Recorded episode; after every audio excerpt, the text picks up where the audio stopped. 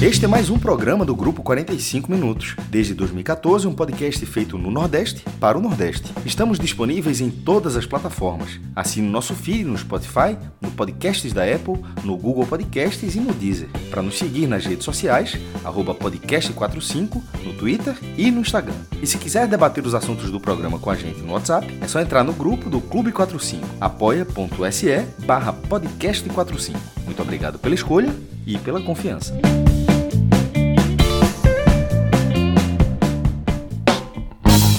Fala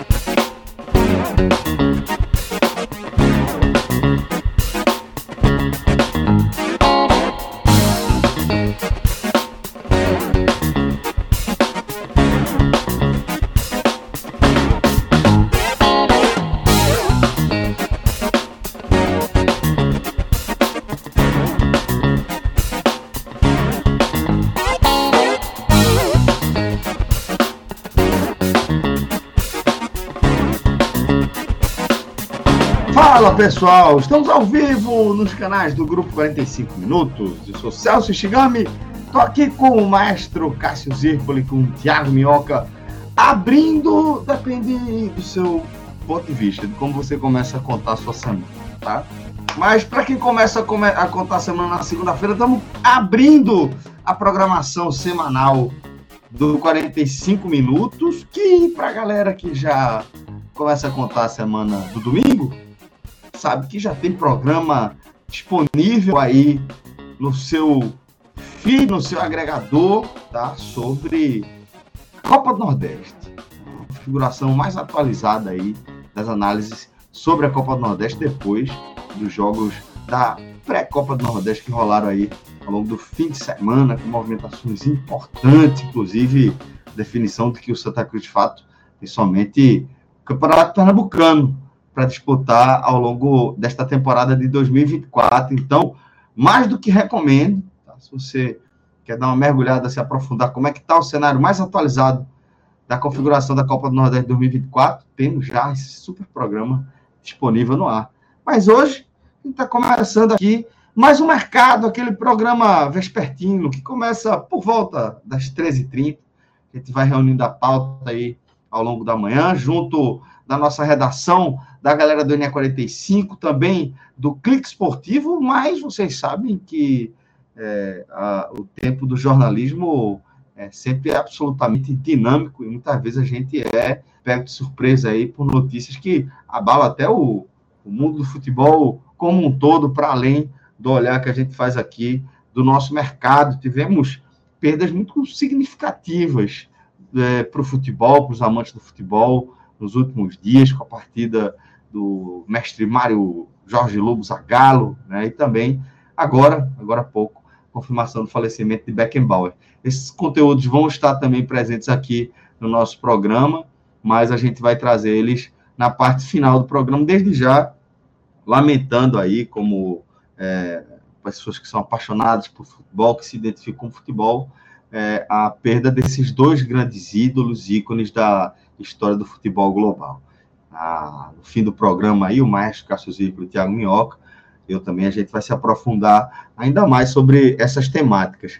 Mas, é, como aqui no chat a galera já estava é, considerando qual o motivo de a gente ter demorado um pouquinho o programa hoje, levando isso em consideração, fez parte aí dessa dinâmica e já explicando que isso vai entrar na pauta do programa ali na parte final. A gente vai começar focando no nosso mercado, focando nas movimentações de mercado, porque é, apesar de as águas estarem um pouco mais em estado de calmaria, o mercado continua se movimentando. Então, já deixo um abraço a cada um, cada um que está nos acompanhando ao vivo. Peço para você depositar aqui o seu like, se inscrever no nosso canal e deixo um abraço também a você que segue nos consumindo sem ser ao vivo, tá?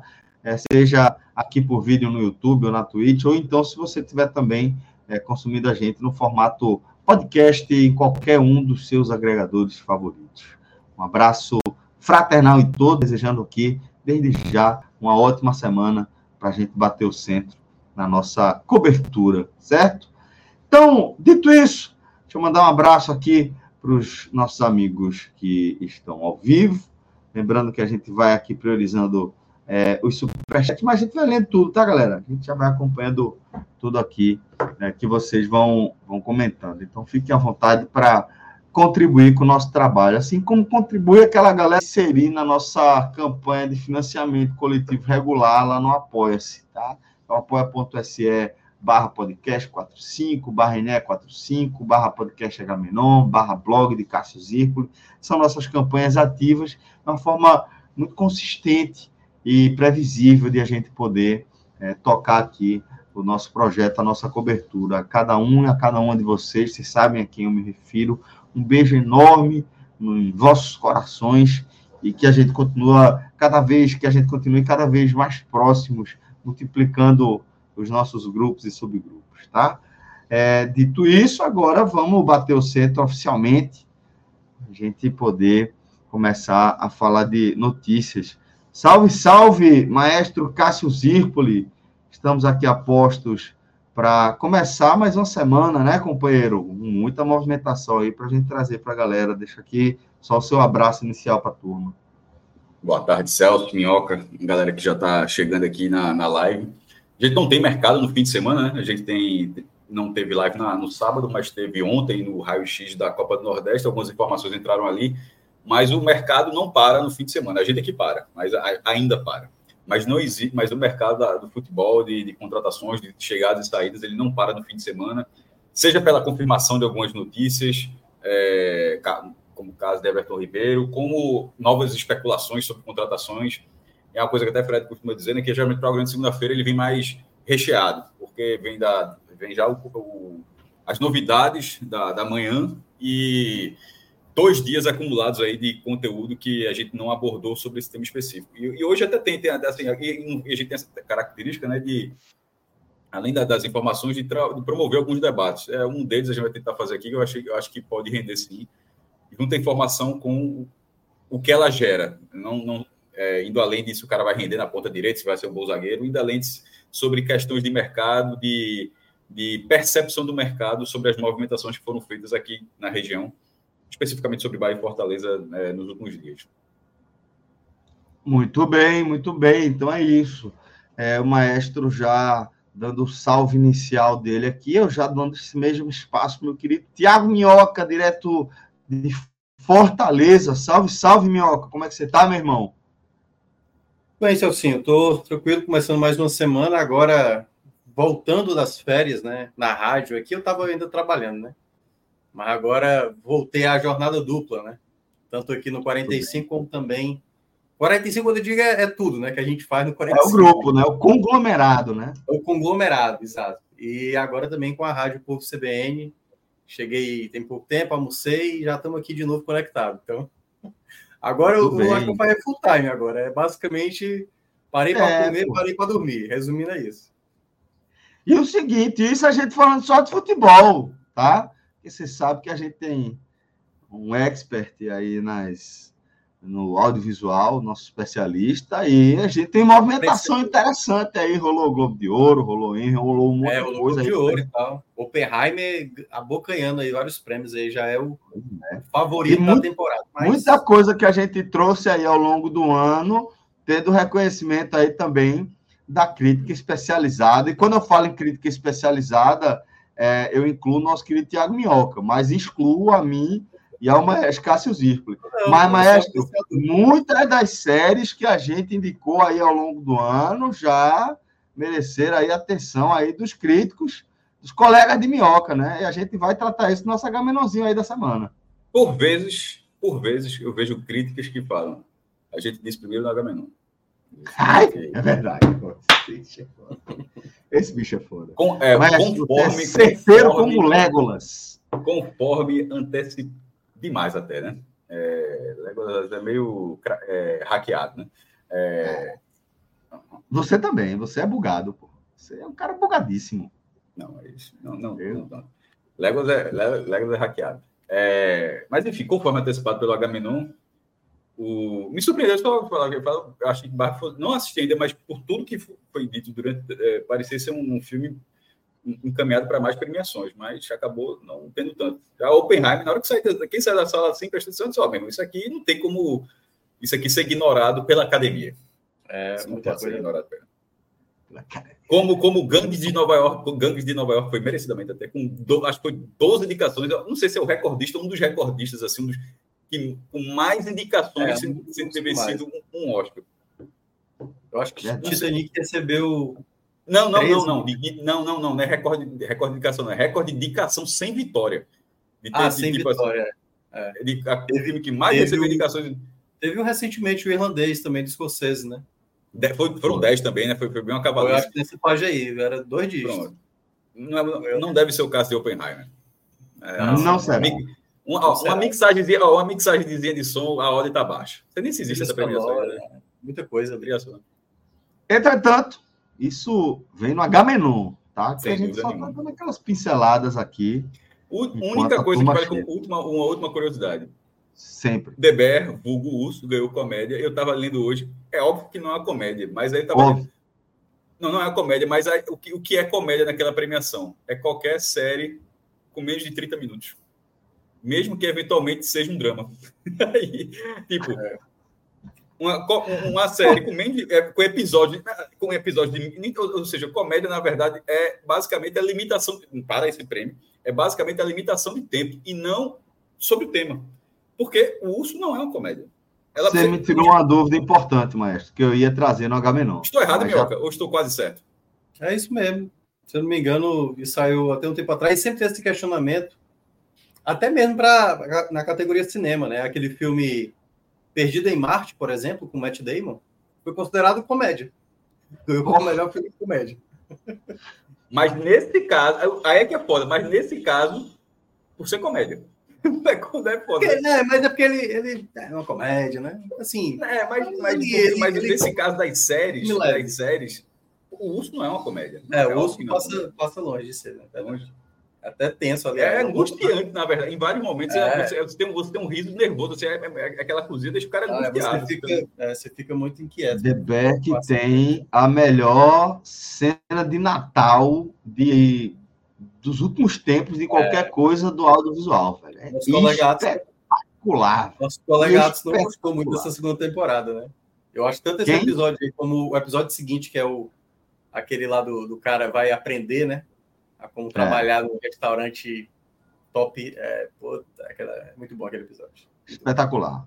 Muito bom, muito bom, muito bom mesmo.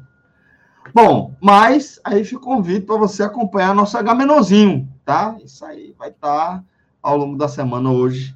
Nosso olhar vai estar tá voltado para o mercado. E aí eu vou chamar aqui as nossas redações. Então, Rodrigo Carvalho, que é o diretor da nossa live, diretor da nossa transmissão, também produtor dos nossos conteúdos visuais, nosso Hans Donner, traz para gente aqui na tela a home do nosso glorioso NE 45 minutos, tá?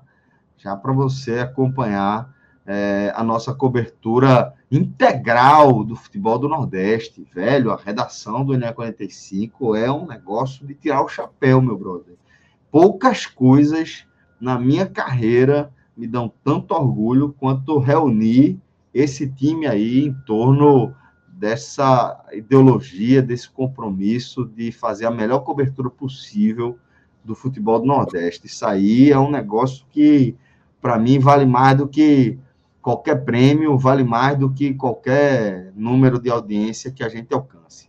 Essa galera é foda mesmo e super recomendo. Você não gosta de mim, não gosta do maestro, acha que Fred fala bobagem demais, acha que Tiago Minhoca, é, sei lá, ele sai pouco de casa, qualquer coisa do tipo, pô, beleza, até concordo. Mas a, a, de moral, para a turma do ENE 45, que essa galera faz um trabalho espetacular, tá? Cobertura integral do futebol da região. É o portal número um de cobertura do futebol do Nordeste. Isso é um negócio que enche o coração da turma aqui de orgulho. Então, um beijo em todos e todos que fazem aí o nosso NA 45 no dia a dia. Mas, maestro, eu vou. Estou puxando esse tema, até como gancho aqui, para o que a gente definiu junto, o, do que seria a nossa, nossa pauta de abertura, né? Porque quando a gente é, decidiu, vamos colocar dessa forma, uma decisão coletiva em, em todos os aspectos, principalmente da nossa audiência, do nosso público, que a gente iria fazer essa cobertura em forma de produzir hard news em torno do futebol da região Nordeste. Tinha ali um, um compromisso tácito que a gente firmou, basicamente, desde que a gente começou a militar nas redações tradicionais tá, do jornalismo. A gente sempre sentiu é, um distanciamento que existia em relação à, à mídia do eixo, né? É, e talvez é, a soma das redes sociais com o potencial de cobertura de produtores independentes como o nosso NE45 é, esteja proporcionando mais exemplos de como isso é escancarado. Né? E eu vou pontuar aqui dois aspectos importantes já dentro da nossa pauta que refletem precisamente isso. Queiram as pessoas negar a xenofobia e preconceito de maneira geral ou não, tá? Mas a gente tem acompanhado, não dizer nem novela, porque não é novela, né? uma minissérie de, da, do acerto entre Everton Ribeiro e o Bahia, né?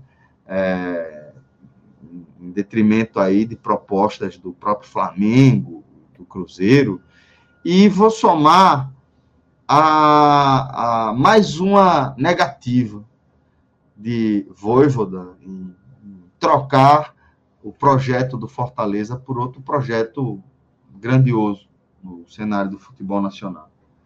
Porque é, em alguns é, ciclos a gente já vê Everton Ribeiro sendo tratado como um jogador que agora está numa curva descendente, e a gente já começa a, escutar reverberações de que Voivoda é um técnico sem ambição, por estar eventualmente, por ter eventualmente negado aí é, a proposta do São Paulo, tricampeão mundial, que perdeu o técnico Dorival Júnior para a seleção brasileira. E Fortaleza não perdeu Voivoda para essa proposta. Então, é um, um mais um coletivo aí de argumentos, de opiniões e posts que a gente que a gente acompanha, perdão, meio que reforçam essa ideia que eu tenho muito consolidada. E eu queria só fazer esse preâmbulo para deixar a sua análise né, ampla agora e completa desse aspecto que a gente está tratando agora, meu caro amigo. São, são, como eu tinha falado naquela primeira passagem, assim, que são, a gente pega as informações e vai processando elas, vai analisando da forma como a gente enxerga algumas situações, e são casos isolados. O Bahia não, não negociou com Everton Ribeiro esperando que é, tiver, acontecesse alguma coisa no Fortaleza para que ganhasse mais peso. Não, cada um faz o seu, mas a gente vai juntando as pedras e vai vendo alguma situação. O que me chama a atenção é que, num intervalo muito curto, uma semana, as reações serem tão parecidas. Não vou generalizar, até, e até porque, no fim das contas, as redes sociais elas ainda são uma bolha, uma, pode ser uma bolha grande, inclusive, mas elas respondem uma bolha, no mínimo, ou até a sua bolha, porque de repente não é nem as redes sociais de uma forma geral, é, é, a, é a bolha onde você está inserido, por vezes sem negócio nem se dá conta, porque hoje o Twitter, por exemplo, se você usar aquela visão, você recebe conteúdo, nem, nem todo mundo você segue, já existe até uma, uma aba criada que o algoritmo indica pessoas que supostamente teriam interesse, e 80%, vou até dizer, 70%, 80% que aparece na metade não tem, não, não gera interesse. Outras sim, eu vou ver, mas muita coisa não tem. Mas, ou seja, eu estou sendo, eu estou dizendo isso que eu estou sendo inserido naquela boca. É, mas você, de, de, toda forma, nesse caminho, ou seja, tratando as redes sociais, a gente utiliza muito, eu acho que mesmo dando devido peso, mas também não dá para ignorar esse peso. E as reações, são, as reações acabam sendo parecidas.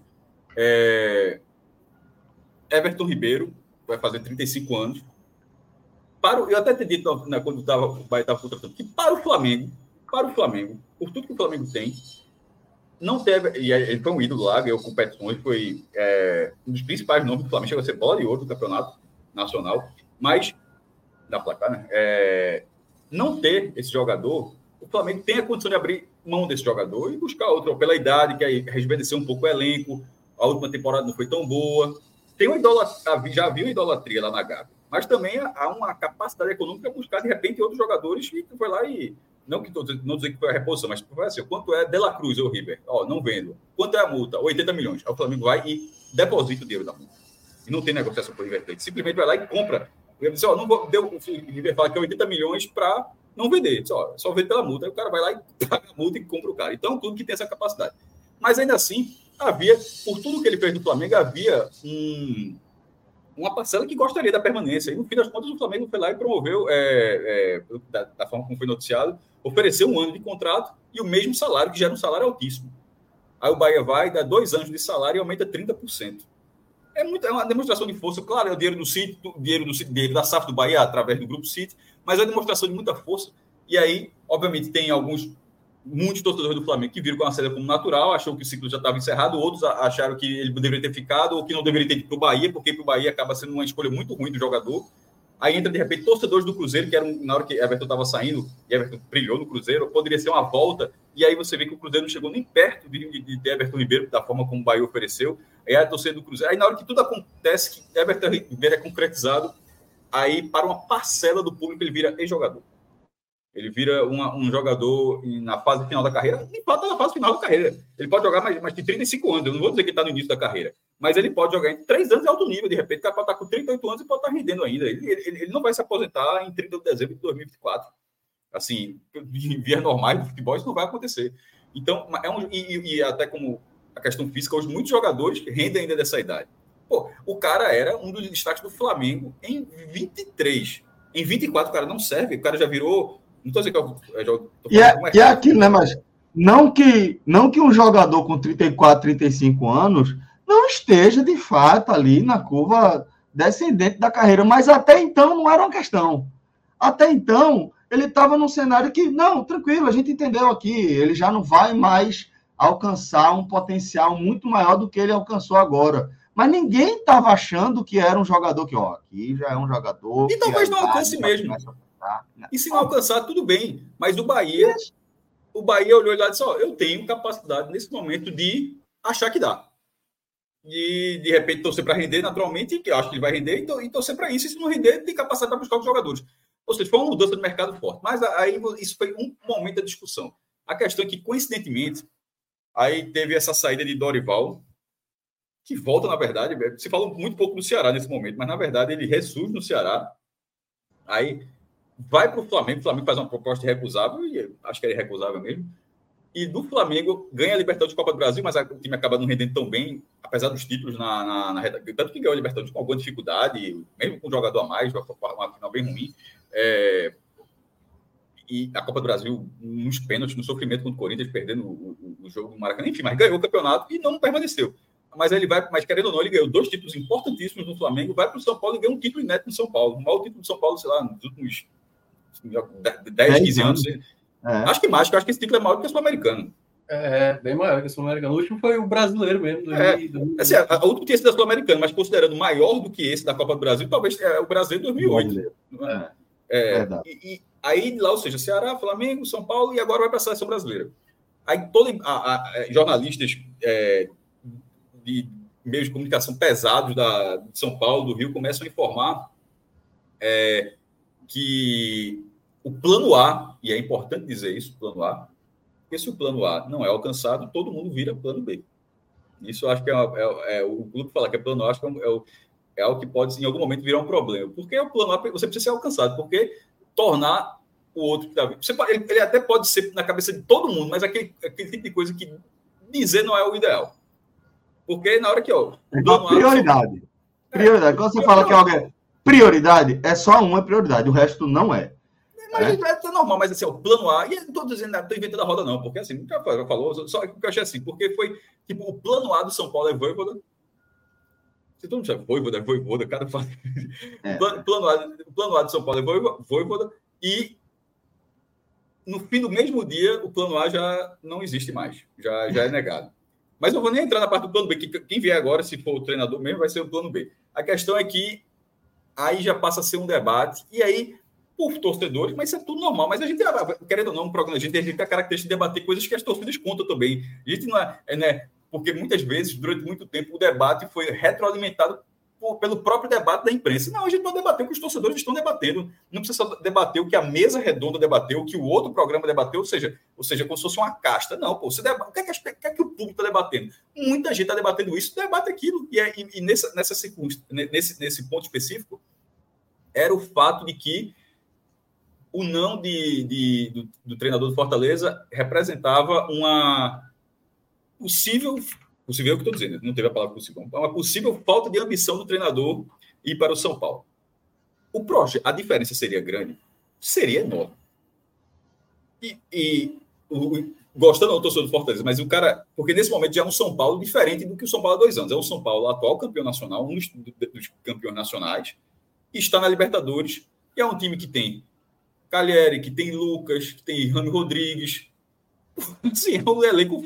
É, é, é, é, tem outros, só me vier na cabeça aqui, que tem, mesmo todos os seus problemas, mas são problemas dentro de uma escala muito diferente. Tem, que tem de problema, tem dinheiro também para resolver. É um, é um, é um, clube que, que, assim como o Fortaleza joga no Castelão, também joga no estado gigantesco, a média de público foi a segunda maior do Brasil do ano passado, só abaixo do, do Flamengo, que joga no Maracanã e que vai estar na, que está na fase de grupos da Libertadores, ou seja, tem a Libertadores já confirmada de fato ali, a fase principal dela. É óbvio que era um projeto bom. Mas a segurança que, que Voivoda teve no Fortaleza, ele virou um turno como lanterna e não foi demitido. Porque se entendeu lá, e uma parte da torcida naquele momento quis, a parte da empresa cobrou, tudo dentro do jogo, mas a direção, Marcelo Paz manteve que porque, porque tinha a leitura de que estava pesando a participação na Libertadores do, do Fortaleza naquele momento, uma questão física, e na hora que acabou, virou só brasileiro, o time conseguiu se recuperar e acabou indo para a Libertadores de novo. E outros momentos ele já teve. Ano, passado teve algumas sequências ruins, passou um tempão, depois perdeu a Sul-Americana, foi lá para baixo, o time depois se recupera, termina no GDR de novo. Então, essa relação que ele criou lá, de já ter superado até Rogério Senni, que parecia uma coisa impossível, sobretudo em tão pouco tempo, sobretudo sendo logo na sequência, é, isso acaba não sendo entrado, entrando na análise. Simplesmente a, a, a, análise é por comodismo ele ficou em Fortaleza. Não, pô, ele ficou lá em Fortaleza primeiro. O salário dele é um dos. Não é agora o maior do Nordeste, que agora o maior do Nordeste deve ser o de Everton Ribeiro, né? Falou, sei lá, beirando um milhão, mas era um dos ou o maior salário do Nordeste, entre jogadores e, e treinadores. É, completa, é, joga, joga, o cara joga no estádio de Copa do Mundo, joga num time competitivo, e que com ele é extremamente competitivo, que briga por que, que ano passado estava jogando a final internacional, é, que paga em dia, que consegue reforços, que consegue comprar um jogador por 15 milhões, que de repente arruma uma, outra peça, um jogador que é mal utilizado como machuca por 12 milhões. Ou seja, não é o Flamengo, não é, mas é, é um time, mas não é o não é o Fortaleza lá de 2016, 17, é um Fortaleza completamente transformado, é um clube é um clube completamente ativo no mercado. E isso não acabou de ser considerado. Essa permanência é comodismo. Por que comodismo? Quando o treinador do Palmeiras recusa uma proposta do, do exterior, alguém fica dizendo que o cara é comodista por, por ter permanecido no Palmeiras? Pô, o cara poderia, poderia ganhar mais dinheiro lá, poderia competir em outras disputas. O cara ficou, o cara ficou no Palmeiras para ser campeão da Libertadores, para ser bicampeão da Libertadores, para ser campeão brasileiro, para ser bicampeão brasileiro. O cara ganha tudo aqui. Aí, de repente, alguém diz: Ó, tá cômodo demais. É porque o Sarrafo tá aqui. Tá cômodo demais. Aí deveria querer ganhar novas coisas. Como assim comum demais? O cara tem um salário gigantesco, o cara mora nos maiores clubes do país, na maior metrópole do país, salário, salário meu irmão, que é uma, uma capacidade econômica gigantesca. Não é comodismo, o cara simplesmente está num emprego bom e estável. E é o de Voivoda no Fortaleza, é um emprego bom e estável. O do São Paulo seria, por um momento, seria algo. É, um, um momento da Libertadores ser algo desafiador, algo bom. Mas pelo que é o São Paulo dos últimos anos, talvez não seria, ele não teria o que ele teria, o que ele tem em Fortaleza. Seria massa, beleza, seria um desafio, mas, por exemplo, ele poderia ir na Libertadores em uma queda precoce, vai saber. Uma falta de adaptação, aquelas coisas, uma queda precoce, daqui a pouco já começa a ser questionado, daqui a. Ah, acabou. Terminou o contrato, apareceu outro nome, aí ele pode voltar para Fortaleza. Pode acontecer, isso aconteceu com o Rogério Senna, por exemplo. O Rogério Senna saiu e até voltou. Ele saiu do Fortaleza e voltou. Isso poderia, poderia acontecer. Mas até de repente essa volta, e Rogério até, pode até pensar, o anterior aconteceu isso o anterior, o anterior aconteceu isso. isso e, e, e, e foi para o Flamengo, né? Quer dizer, foi para o Flamengo naquela ocasião de Rogério, né? Foi para o Flamengo, aí um segundo momento ele foi para o Cruzeiro, né? Até isso pode ter sido ponderado. Primeiro, o desafio seria bom. Pra... É, foi o contrário, foi o contrário, então. Né? É, é, poderia. Isso pode ter sido, isso pode ter sido ponderado. A, a, o desafio maior seria, pô, veja, o primeiro semestre de São Paulo é muito maior do que o primeiro semestre do Fortaleza. Incomparável. Incomparável. O São Paulo está no Campeonato Paulista, que é o principal estadual do país, e está na fase de grupos da Libertadores. A Copa do Brasil só começa na terceira fase, não tem esse aperreio. O Fortaleza vai jogar dessa vez, vai jogar a Copa do Brasil desde a primeira fase, já tem aquele joguinho chato fora de casa e tal. Tem o Campeonato Cearense, tem a Copa do Nordeste. É isso que o Voivoda vai jogar até abril, ali até abril, maio, quando começa o Campeonato Brasileiro. Então, é inquestionável que até ali ele no São Paulo seria algo muito maior. Mas talvez, mas ele não pensou até abril. Ele não deveria pensar até abril. Ele deveria pensar até o final do contrato dele, que é um contrato muito seguro onde ele está. E não é comodismo, é, é, uma, é diferente. É uma estabilidade. É... Pensa em emprego, é ter falado de futebol, mas não é emprego. Você recebeu um, uma proposta muito boa, mas de. Muito boa, boa, você já está num lugar legal, mas de algo que está ali que você não tem tanta confiança se aquilo vai durar, se ó, as pessoas que trabalham naquele lugar, o lugar pode durar, mas ó, tem, ah, são meio temperamentais, cara muda todo momento. Já tem algumas pessoas que falaram, ó, ali. Você pode, você pode dizer, meu irmão, ali vai ser um salto na carreira, mas ao mesmo tempo eu posso estar tá, posso tá dando um passo em falso. Ou seja, nesse caso não é certo ou errado. O treinador foi lá e escolheu. Não é tratar isso como, como comodismo, eu acho mais é, dor do cotovelo. É simplesmente assim, aceitou o mercado, o treinador do Fortaleza não, não foi e, e, e, acontece. O do Ceará não foi, o do próprio Fortaleza já foi. Você não precisa de todas as vezes. Algumas vezes tem o não. O não, exi o não existe. O não existe para tudo da vida. Pois existe o sim, existe o não. Nesse caso aconteceu o não, segue a vida, normal. Meu amigo, assim, se eu for contar essa balança aí de não e de sim, viu? Por... é muito mais não do que sim. Mas, Minhoca, é, eu queria também a sua visão específica sobre esse caso, como você é, enxerga essa movimentação de mercado, como você enxerga a decisão de Voivoda?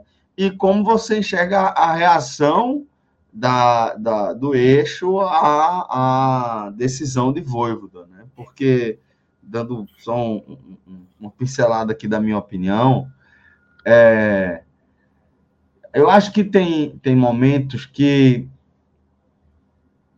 a questão financeira ela acaba sendo muito decisiva. Em alguns momentos eu entendo que de fato é, porque o futebol, talvez o, o, o, futebol, né, vamos tratar já como uma grande exceção numa cadeia econômica, né, onde no, na elite e aí não vou nem colocar ali os maiores campeonatos do planeta, mas assim, campeonato nacional é para cima. A galera já começa a ganhar aí salário na casa dos centenas de milhares de dólares, né, ou de reais. É, é um conceito por si só já um pouco diferente. Mas ele também é, é diferente no aspecto da instabilidade dos profissionais que estão ali. Se roda muito, se passa, às vezes, pouco tempo num trabalho, muito tempo intervalo de trabalhos, e às vezes você recebe um, um salto, né, que você pensa, se eu segurar aqui três meses nesse, nesse trampo, é o mesmo que eu segurar um ano e meio, dois anos nesse meu contrato atual. Então, apesar de eu ter alguma estabilidade, eu acho que três meses que eu seguro e tem a chance de eu de eu dar uma, uma rampada e, e pular de prateleira. Eu, e eu acho que isso é, é muito tentador, isso é muito comum. Mas eu acho também que é, quando a gente vai analisar a Voivoda, a gente tem que analisar alguns aspectos. Né? Primeiro que a, a gente precisa entender quem é o Fortaleza. Porque o Fortaleza não é o Cruzeiro. É um clube gigante do cenário nacional, mas é um clube que estruturalmente ele é muito instável, apesar de já estar no cenário de SAF, ali, de ter sido uma das primeiras agremiações a adotar esse modelo. Mas o Fortaleza talvez seja uma das gestões tradicionais do futebol que tem a melhor performance da atualidade. Né? É um clube que, saindo da Série C de, de, assim, de um, uma temporada numa areia movediça da Série C, com uma série de fracassos assim, históricos, consegue saltar para um clube que tem uma estabilidade inédita né, no cenário do futebol regional, dentro ali da elite. Né? Fortaleza é o primeiro clube aí que vai entrar, basicamente, uma das primeiras. é o primeiro clube a entrar assim de forma regular nesse formato aí de, de pontos corridos, sem que você pense que ele vai lutar para não cair. Em alguns momentos até dá uma, estabiliz... uma estabilizada, mas até a, a, retomada para os trilhos mostra que o Fortaleza saltou de patamar. E o Fortaleza ele, ele, ele consegue dentro dessa configuração de uma administração convencional do futebol, oferecer um excepcional salário para Voivoda. E é isso que eu quero dizer. Vai ter uma hora que aquela conta que eu falei ali, né, que passa na cabeça de qualquer um de nós no mercado, né, você faz, porra, eu não vou trocar essa estabilidade que eu tenho aqui, esse lastro que eu, que eu construí aqui, às custas do, do meu esforço da minha competência e dos meus resultados, por algo que ele pode ser efêmero. Dorival pode cair na seleção brasileira, apesar de o histórico não ser muito disso, mas tipo, pode cair e o São Paulo querer ele de volta, né? Rogério Senna sobrar aí, porra, os caras quererem ser de volta. Então, acho que, que é, quando a gente pensa nessa situação específica de Voivoda, a gente tem que analisar o contexto em que ele está inserido, sabe, Minhoca? Por isso que eu queria só apresentar essa minha visão muito particular aqui dessa situação, que às vezes a galera pensa que ainda está tratando né, com um clube quebrado, com um clube que mais uma vez vai entrar para ver aí o que é que vai ser na temporada. Porra, é um time que não foi campeão, primeiro campeão da Sul-Americana, que era até bem pouco tempo o maior feito do São Paulo em década, uma década aí, né? É, é, é, por um detalhe, pô. Detalhe, detalhe. Teve o pênalti do título e perdeu.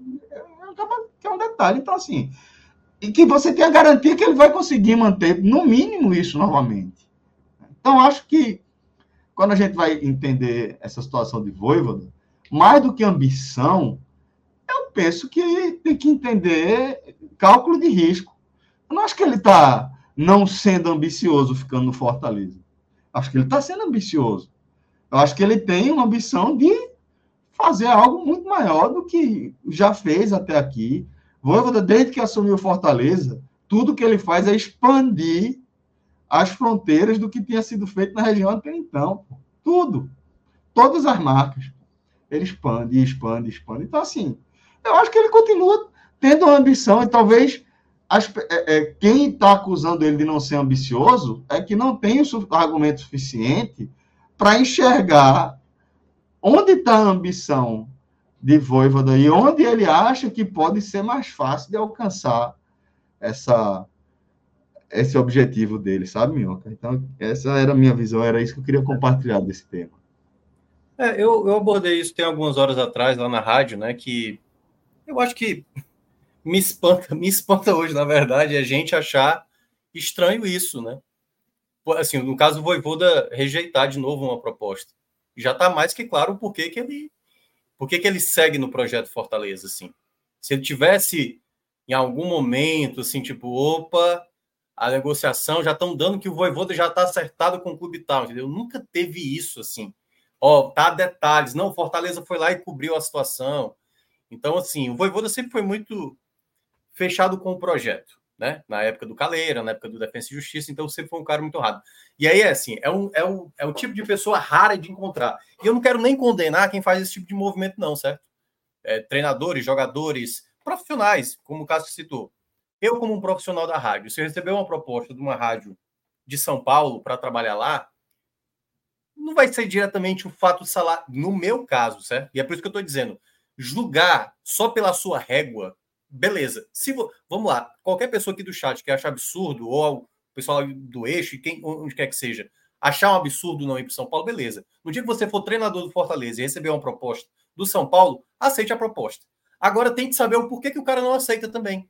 Como o Cássio estava dizendo, hoje o projeto do Fortaleza é um projeto muito bem direcionado. O Voivoda já sabe o que é o projeto Fortaleza. Já está há anos lá. O que é o projeto São Paulo? Ninguém sabe qual é o projeto do São Paulo. O São Paulo ele saiu, ele, ele pegou o Lucas emprestado, uma ideia de utilizar ele por uns meses. Aí vai lá e compra o Lucas, entendeu? Adquire o Lucas. Ramos Rodrigues traz, sem saber se tem utilidade ou não. Então, assim, hoje no mercado, e a gente bate muito nessa tecla aqui no 45 minutos, que a gente fala do nosso futebol nordestino, o que a gente mais cobra do esporte, do Santa Cruz, do, do próprio Bahia, do Vitória, do Ceará, do Fortaleza, sempre a questão do profissionalismo, sempre a questão da estrutura melhor. Porque quanto mais a gente não tem essa qualidade, para a gente competir com esses clubes é muito pior. E o Fortaleza, queira ou não, nesses últimos anos, ele conseguiu ser o clube nordestino que a gente pouco imaginava que o nordestino pudesse alcançar. Essa estabilidade. Essa estabilidade. E o Voivoda olhou, pô, aqui tem um projeto, velho. Porque o próprio Voivoda, naquela época, quando o Fortaleza largou na temporada de 2022, né, muito mal na Série A, ele jogou a real para o Marcelo Paes. Olha, eu entendo se você quiser me demitir. Entendo perfeitamente se você quiser me demitir. Aconteceu isso até em 2021 também, quando o Fortaleza caiu ali de rendimento no segundo turno. Tomou aquela goleada de 4 a 0 no clássico para o Ceará. Então, o Voivoda sabe que no futebol não tem essa coisa de gratidão, não. Só que no Fortaleza, o Marcelo Paes já tinha feito isso com o próprio Rogério Senni, sabe que quando ele confia num determinado é, pessoa, enfim, no caso foi com o Senni e agora com o Voivoda, ele quer dar continuidade. O Voivoda já entende. E o Voivoda, se tivesse no primeiro ano dele no futebol brasileiro, era até aceitável ele ficar seduzido para aceitar o São Paulo. Ele já sabe como é a estrutura do Flamengo, ele sabe como é a estrutura do Corinthians, ele sabe como é o São Paulo, ele sabe. E aí é que tá. Ah, o cara não aguenta pressão, o cara tá usando o comodismo. Velho, comodismo, como é que você pega um time do Nordeste, geograficamente falando, pessimamente localizado como é o Fortaleza, e três anos seguidos bota no G10 na frente do São Paulo, pô. Isso não é comodismo, isso na verdade é uma grande dificuldade para você ter que repetir isso a cada ano, entendeu? Então não é não é tão cômodo assim para o Fortaleza. Agora, ele chegando no São Paulo, eu acho que a imagem das pessoas é como assim, não, mas no São Paulo agora ele vai ver o que é pressão. Como se a, a intenção é, esse cara tem que passar por um momento de estabilidade num clube grande como esse, porque se ele vai lá e faz sucesso, como por exemplo, ah, não, é só chegar no Flamengo, como disse uma vez Renato Gaúcho, é só chegar no Flamengo que eu sou campeão. Renato Gaúcho quebrou a cara quando chegou no Flamengo. O Dorival foi para lá, foi campeão. O Rogério Ceni foi para lá, foi campeão. Outros treinadores passaram lá depois de Jorge Jesus, não foram campeões. A pressão é muito grande. Todo mundo sabe que a pressão é muito grande. Agora, o clube vai dar as garantias que, no caso, o Voivoda recebe no Fortaleza, porque qual era o clube que seguraria um turno inteiro, o time na lanterna praticamente, como o Fortaleza segurou, e manteve o treinador, entendeu? Então, assim, você tem que dar um mérito para uma pessoa que olha para essa situação e vê, cara, quer saber? Eu moro num, num local muito bem estabelecido, ganho um bom salário.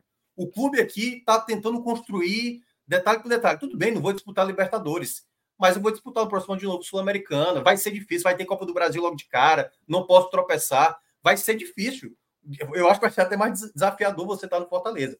Agora, o São Paulo hoje, e aí eu vou falar até mais com o torcedor, o São Paulo hoje não tem projeto. O São Paulo ganhou ano passado até uma disputa com o próprio Fortaleza de ter o Elton Rato, porque o Elton Rato quis jogar no São Paulo. Ele quis jogar no São Paulo, porque em termos financeiros, o São Paulo não disputa hoje com o Fortaleza. O Fortaleza hoje tem crédito, ele paga, ele tem dinheiro. O São Paulo sequer pagou o Felipe Alves, pô, que, o, que ele adquiriu do Fortaleza. Então, hoje, o torcedor de São Paulo, que reclama disso, né, que, que acha um absurdo, ele próprio, Celso, é bom lembrar que alguns anos atrás, que até então, né, o Murici, enfim, um ídolo da torcida de São Paulo, para para boa parte da, da, dos torcedores, bateu palmas quando o Murici negou a CBF, velho. Negou a CBF. E se o Dorival tivesse negado a CBF, o torcedor de São Paulo ia estar tá batendo palma, entendeu?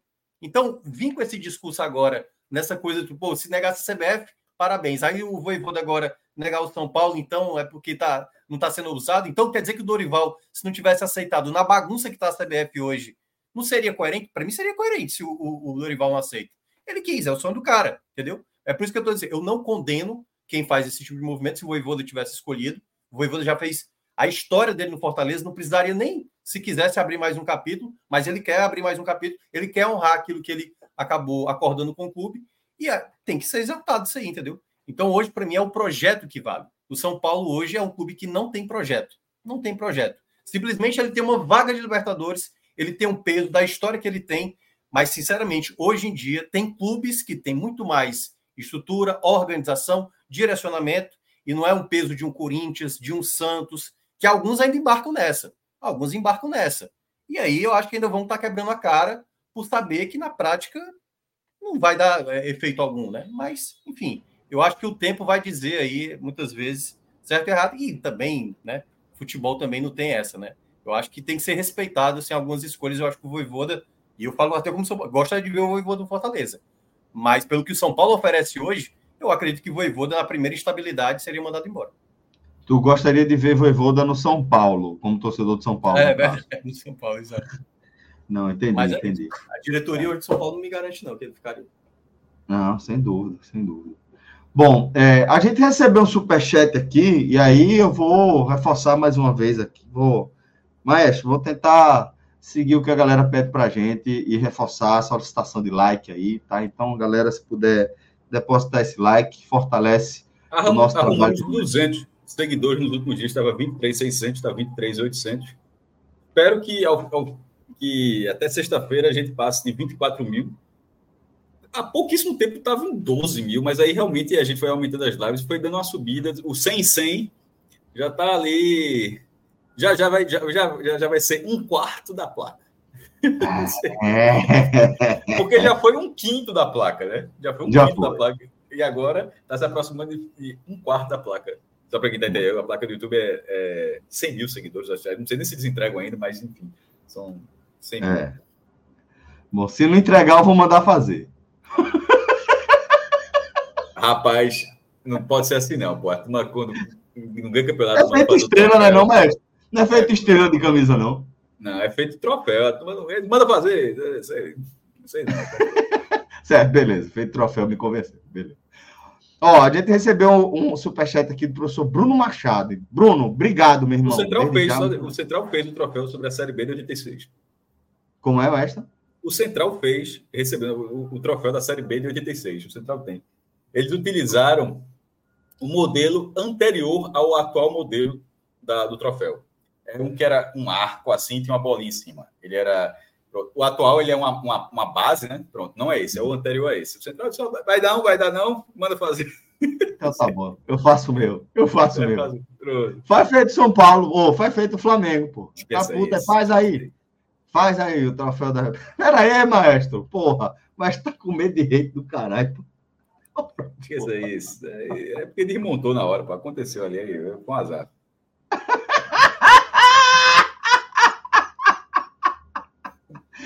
Aí vamos lá. Professor Bruno Machado. Pessoal, Recife já era uma cidade diferente por ter três times grandes e muitos diziam que não era sustentável. Aí chegou o retrô Dá para dizer que o retrô está fagocitando Santa Cruz?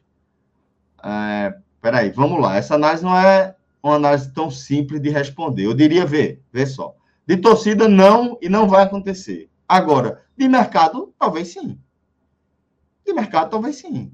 Né? Talvez hoje o, o, o Retrô é, dispute com o Santa Cruz pelo mercado para disputa do estadual, por exemplo. Vai, determinado jogador pode olhar para o retrô e achar que tem mais chance de ter uma. Um, um, o, retrô um... ainda, o retrô ainda não deu uma. Por exemplo, eu sempre gosto de fazer o parada do retrô com o Floresta daqui, né? O Floresta subiu para a Série C, entendeu? O Floresta chegou a disputar a fase de grupos da, da, da Copa do Nordeste. O retrô sempre é visto como esse time que vai ser ali, aquele time que vai incomodar. Teve ali um momento de Copa do Brasil e tal, mas ainda não, na prática Vamos lá, se o Retrô subir para a Série C e o Santa Cruz continuar sem divisão, aí já começa, vou dizer assim, pegar a história do Santa Cruz. A história do Santa Cruz é gigante. O Retrô vai ter que fazer muita coisa ainda para chegar perto. Mas, assim, já se torna um patamar de time, se ele chegar na Série C, bem diferente do que o Santa Cruz vai estar montando se não tiver divisão, entendeu? Então já é um patamar diferente. E até então, de disputa da vaga, de certa forma, também, né, maestro? Não dá para dizer que isso aí não é um negócio que a gente pode ignorar, não, pô. De disputa de vaga para o brasileiro, hoje em dia, pô, é, não é uma corrida que o Santa Cruz larga, larga na frente, não. Tu falou assim, em questão de mercado, a, a disputa. O, o, nome do Santa Cruz é, é, muito mais forte e vai, deverá continuar sendo por bastante tempo. Mas, assim, a questão de mercado, para os jogadores e empresários, quer saber se o cara vai receber, a visibilidade que vai disputar. Exatamente. Na hora que fez o contrato, o cara disse: Ó, o Retrô tem a Série D. O retrô, o retrô tem a tranquilidade para trabalhar. O retrô tem uma estrutura muito superior à do Santos, assim, muito superior. E nesse momento, com uma, uma oferta salariais possivelmente melhores, porque o Santa Cruz estimou 400 mil reais de folha e o Retro estimou quase o dobro, 700 mil. Inclusive, até, eu fiz até esse post tinha saído também. Giovana também, que, que, tá, que trabalha com a gente também de jogo aberto, também tinha feito uma matéria, só que teve uma atualização do valor do Retro, que a ideia era 550. Aí, Laércio Guerra, né, que é o presidente, dono, do, dono e presidente do Retro, uma entrevista ao canal de Léo Medrado no YouTube, aí falou que a folha já estava em 700 mil. E isso faz com que a folha do Retro seja não só maior que a do Santos, mas pouco maior do que a do Náutico, que é de 600 mil reais. Então, pela primeira vez, pela primeira vez, a, um clube fora do trio de ferro chega tão longe. Que ano já começou no passado. Ele, Retro passou, ele entrou em 2020, 20 ficou ali na escadinha. Ele já, já, já estreou tendo a quarta maior folha, mais perto ali do Náutico, Santos, do Sport tal. Aí ano passado passou o Santa, é, ficou 300 a 250, botou 50 mil a mais. E esse ano, aí o investimento, a, a, o, o, dono abriu a torneira, foi de 300 para 700 mil reais, aumentou muita folha, nesse caso passou até o Náutico. Então, assim, já furar o trio de ferro já era algo assim, eu já não me recordava. Eu faço alguns anos que eu faço esse levantamento, vou ter, tento fazer sempre possível, mas esse ano o Retro ficou a segunda. Então, quando você fala em disputa de mercado, não, é, não chega a ser disputa de mercado, não, tá? Porque eu, o Retro paga, sei lá, 80. O Retro fez proposta para Wagner Love, pô. O próprio presidente falou isso. A proposta para Wagner, pra, aliás, para dois jogadores do esporte. Wagner Love e Fabinho. Fabinho poderia ter aceitado. Mas, é, mas Wagner Love é, mas fez, fez a proposta para os dois, os dois jogadores. Assim, coisa que o Santa Cruz não conseguiria fazer. Proposta, assim, proposta pode fazer, mas proposta efetiva que o cara balance, o cara pondere, pô, vale a pena, não vale e tal. E, e Wagner Love, por exemplo, por exemplo, fechou com o Atlético Goianiense, que é um clube da Série A. Então, tem uma realidade nesse momento agora, 2024, que é muito, muito diferente. O salário do Fernandinho beirando 100 mil reais, o Santa não vai conseguir pagar isso. Então, nessa questão, e ainda tem o calendário, mesmo sendo a Série D, o calendário do Retrô, mas é algo muito diferente. Então, para esse momento, assim, respondendo a pergunta do, do professor, tá isso. Agora, a, a, longo prazo, de o Retrô fagocitar o Santa, eu sempre acho que vai ser o contrário. Isso só vai... Só quem pode fagocitar é alguém que tenha uma massa. E, a, e a, o retrô tem, nesse momento, tem, tem o dinheiro e tal, mas enquanto não tiver um apoio, uma, uma massa popular, que futebol é isso, o cara não vai jogar estádio vazio, ou nunca vai ser, por exemplo, uma figura rele, relevante numa liga. Quem é que vai querer ter um time na liga que nunca coloca? O Bragantino, por exemplo, está em São Paulo, mas é quase um problema. Embora tenha até aumentado a sua média de público lá no Nabia Bichedid, mas pensando na Liga Nacional, a média do ano passado foi 26 mil pessoas. Fique certo que o Bragantino puxou para baixo essa média. O América Mineiro também. A média foi de 26 mil torcedores ano passado, mas poderia ter sido mais. E na hora que, vai, que o campeonato vai crescendo, crescendo, crescendo, o retrô, em algum momento, se estivesse na Série A, seria um problema. Tem até o público dele, mas o Santa nunca seria um problema, assim, em tese. Nunca seria um problema. É, e a transferência, a, como é que se falava de telefone? É, Titularidade? Não, é, portabilidade. A portabilidade, eu acho impossível. É só um achômetro, naturalmente. Porque. Tem algumas coisas é, que o cara fica, meu irmão. O cara, o cara muda de, de partido, o cara muda de casa, muda de família, é, muda de emprego, muda de religião. De sexualidade, pô. De tudo, exatamente. Muda do que você quiser, mas de time é, é mais difícil. De, de, de, de, de time é mais, de time é mais difícil. Não, não tem uma é mais difícil. É mais difícil.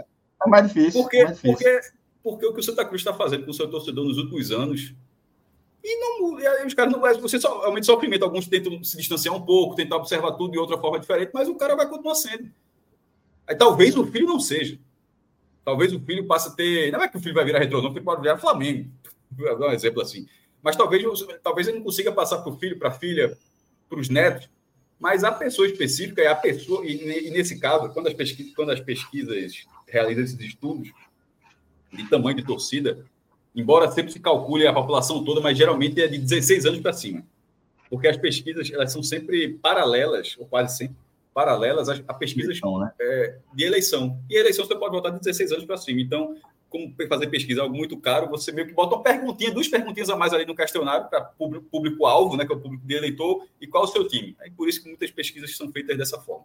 Quando você faz Mas... algumas pesquisas, rápido, quando você faz algumas pesquisas é, mais elaboradas, que é só de futebol mesmo, o Ibope já fez que era de 10 anos para cima, que eles queriam ver, tipo, crianças, quem para quem torcia. Mas aí alguém tem que botar dinheiro para é, para aquilo, aquilo existir.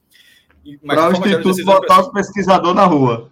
É, para botar na rua. E nesse caso, a base, base do Santa Cruz é uma torcida de 16 até 35, 40 anos enorme. Essas pessoas não vão mudar de time.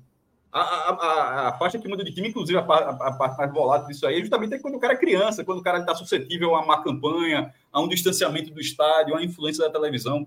Nesse caso, não. E, então, por isso, respondendo a tua pergunta, depois de ter feito esse preâmbulozinho, é que, enquanto, se o Retro fosse um clube popular, você poderia pensar. Não sendo, eu não consigo imaginar. Ele, vai, ele pode ser esportivamente um concorrente muito duro e já vem sendo, tanto é que foi finalista dos últimos dois anos do Pernambucano.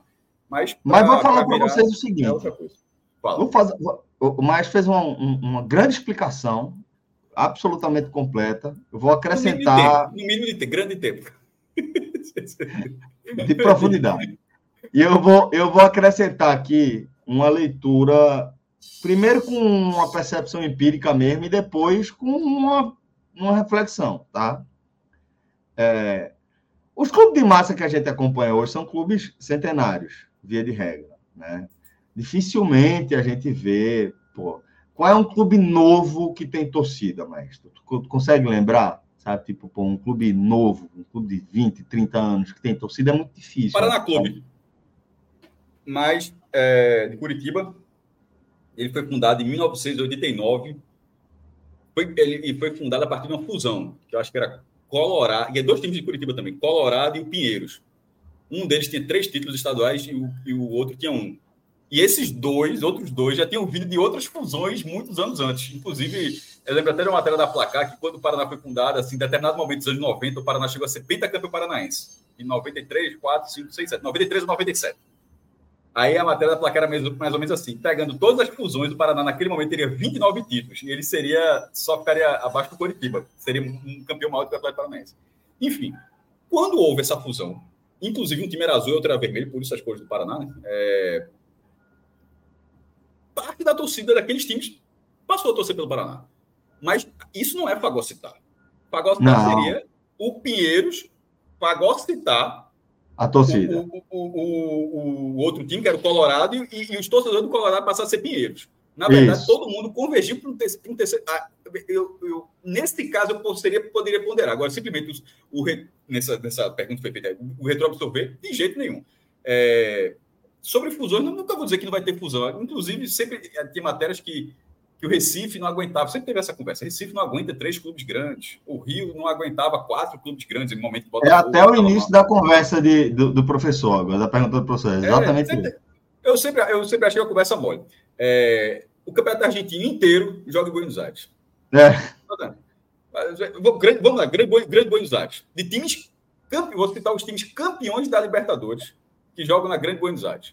Boca, River, Independiente, Racing, Argentino Júnior, Vélez Sácio, já está em seis. Eu estou nem falando dos campeões nacionais. O Estudiante, que é como se fosse de Pojuca, é, é, La, Plata, é, La Plata é mais ou menos, é, inclusive a distância é como se fosse, La, fosse Pojuca em relação a Recife. Aí tem lá, tetracampeão da Libertadores. Aí campeões de primeira divisão da cidade, que a galera não sabe nem que existe, o Ferro Carril Oeste o Huracan. Então, assim, e não existe, ninguém fica dizendo. Detalhe, todo mundo tem seu estádio. É, aí tu fala, é, Londres tem não sei quantos times que jogam no campeonato da primeira de segunda divisão. Então, assim, o campeonato Uruguai quase inteiro, o, o Uruguai inteiro, a população do Uruguai é, é, menor do que a do Grande Recife. O campeonato todinho, o campeonato todinho joga lá. Você tem dois times no interior, todo mundo é do Uruguai. Então, assim, se você pensar que não cabe, é não cabe buscando o quê? A relevância, né? É, é, quando se fala isso, que cabe é que cabe. Pode ter pequenininho e fazer. Eu, eu entendo que a pergunta, quando, quando, quando, se fala que não cabe, é buscando essa relevância. Mas a rele... o, que é, o que é ser relevante? Para mim, ser relevante é, no futebol, sobretudo brasileiro, é ser popular.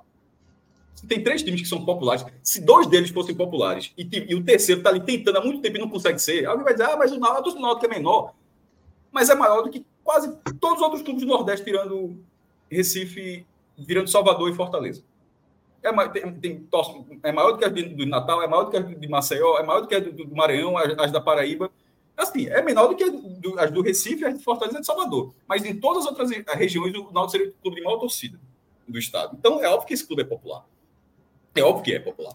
E, sobretudo, que está em todas as camadas. Pode ter uma parte mais elitizada, mas tem, tem todas as A, B, C, D, E, todo mundo torce pelo Náutico em todas as camadas.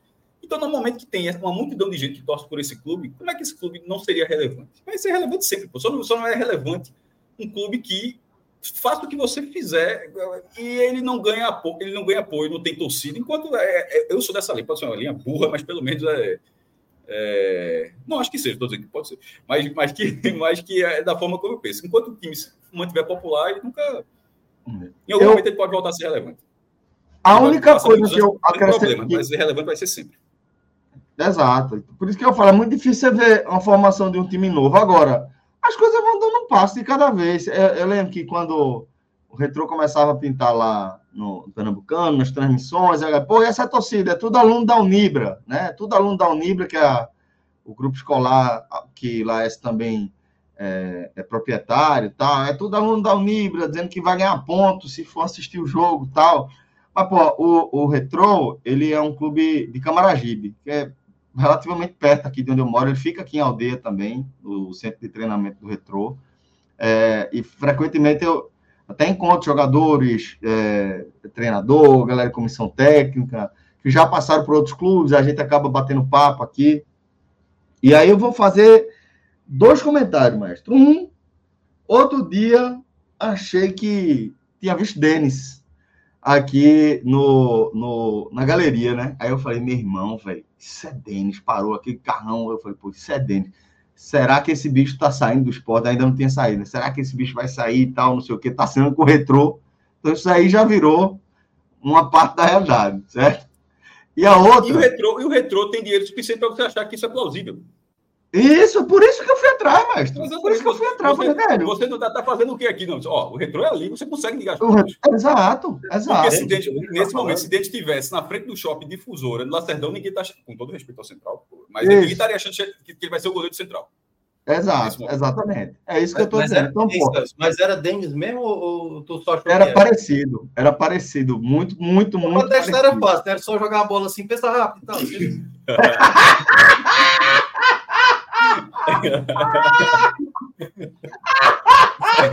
acertou uma, demorou, mas acertou uma.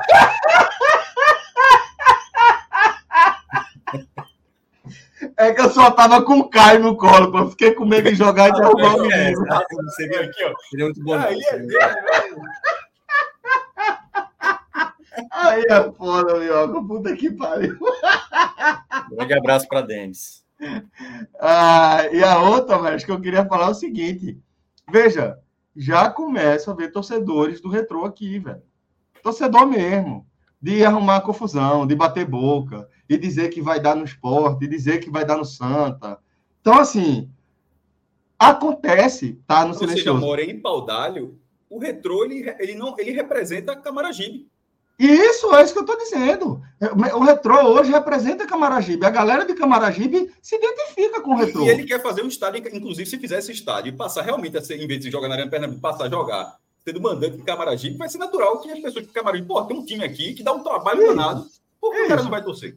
Isso, exatamente. Então, eu já estou vendo isso. Isso já está rolando, velho. Galera de 16, 17, 18 anos, com a camisa do retrô. Eu, pô, e essa camisa aí? Como eu faz parte do meu, da minha área de interesse, eu puxo sempre conversa que eu vejo. Pô, e essa camisa aí? Ah, o retrô, esse ano vai dar trabalho. Você viu que a gente contratou não sei quem, renovamos com o Fernandinho, não sei o quê. Então, já é postura de torcedor. Isso surge, isso acontece. Vai fagocitar, como a galera está falando, o Santa? Não. Cria outra coisa, outra força, outro, outro público. E assim, para quem estava perguntando o que é fagocitar, aí é, né? Dar uma revisada, ensino médio, divisão celular, essas coisas aí vai, vai ajudar aí para o futuro. Mas é, é você se apropriar de outra célula. Se alimentou, deu um abraço e agora fez parte de você. Vamos lá, vamos seguir. Então, professor, obrigado pela mensagem, tá? Rendeu aqui um debate, um debate muito bacana para o nosso programa. Deixa eu ver o que mais que a gente separou aqui. É... Ah, tá. Fabrício Domingues, tá? O nosso glorioso INE 45. Olha aí, pronto. Ronald Ricardo até mandou uma mensagem aqui, um chatzinho. Vamos passar pelo nome Fabrício Domingues, que dizem que já fechou com o esporte. que era do Racing, se eu não me engano, né? Jogador. É, o nosso NE45 gravou, né, Rodrigão? Traz pra gente aí a, a, a matéria do, do NE tratando do acerto com o volante Fabrício Domingues do Racing, sendo aguardado no Recife na próxima, na próxima semana, segundo o Pedro Maranhão, nosso setorista aí do esporte no NE45. O esporte se reforçando. 11 jogador contratado pelo esporte em 2024, maestro. É, mais uma ida do esporte aí ao mercado, um mercado surpreendente, né? Não, mas é, é, nesse ponto específico, eu acho que o esporte não, não confirmou ainda, né? Mas, é, mas Pedro conseguiu confirmar, apurar essa história. É, me surpreendeu ter, ter, demorado a aparecer alguém com esse perfil. Acho que, na verdade, com, com o Souza comandando o esporte, com o argentino comandando o esporte, com o trabalho que ele vem fazendo, com o campeonato que ele acompanhava mais de perto, que seria natural indicações desse tipo. É, é, inclusive, não, não acredito que essa seja a única. Me surpreenderá se, se essa daí for, se esse for o único no, nome da, do mercado em que Souza trabalhava. Ele estava no, Peru, mas, mas, mas obviamente tendo muita ligação com o Campeonato Nacional da Argentina, com treinadores, com ex-jogadores e tal. É, então, tratando com o mercado sul-americano, exceto do Brasil, né? o mercado sul-americano, exceto do Brasil, eu acho que é natural que outros nomes apareçam ainda. Porque, é, como o Voivoda chegou no Fortaleza, desde então você tem um argentino chegando, algum jogador estrangeiro chegando. Seria curioso seria o esporte traz um, um, treinador argentino e começa a temporada e não tem. Não é um argentino radicado no Brasil já, não, tá? É, um, é tipo é um cara que vai fazer sua estreia no futebol brasileiro e não, tem nenhum, e não vem nenhum jogador dentro do cara tra, tra, trabalhar. Não, não só do time dele, não, de, de, adversários, mas de adversários que ele competia.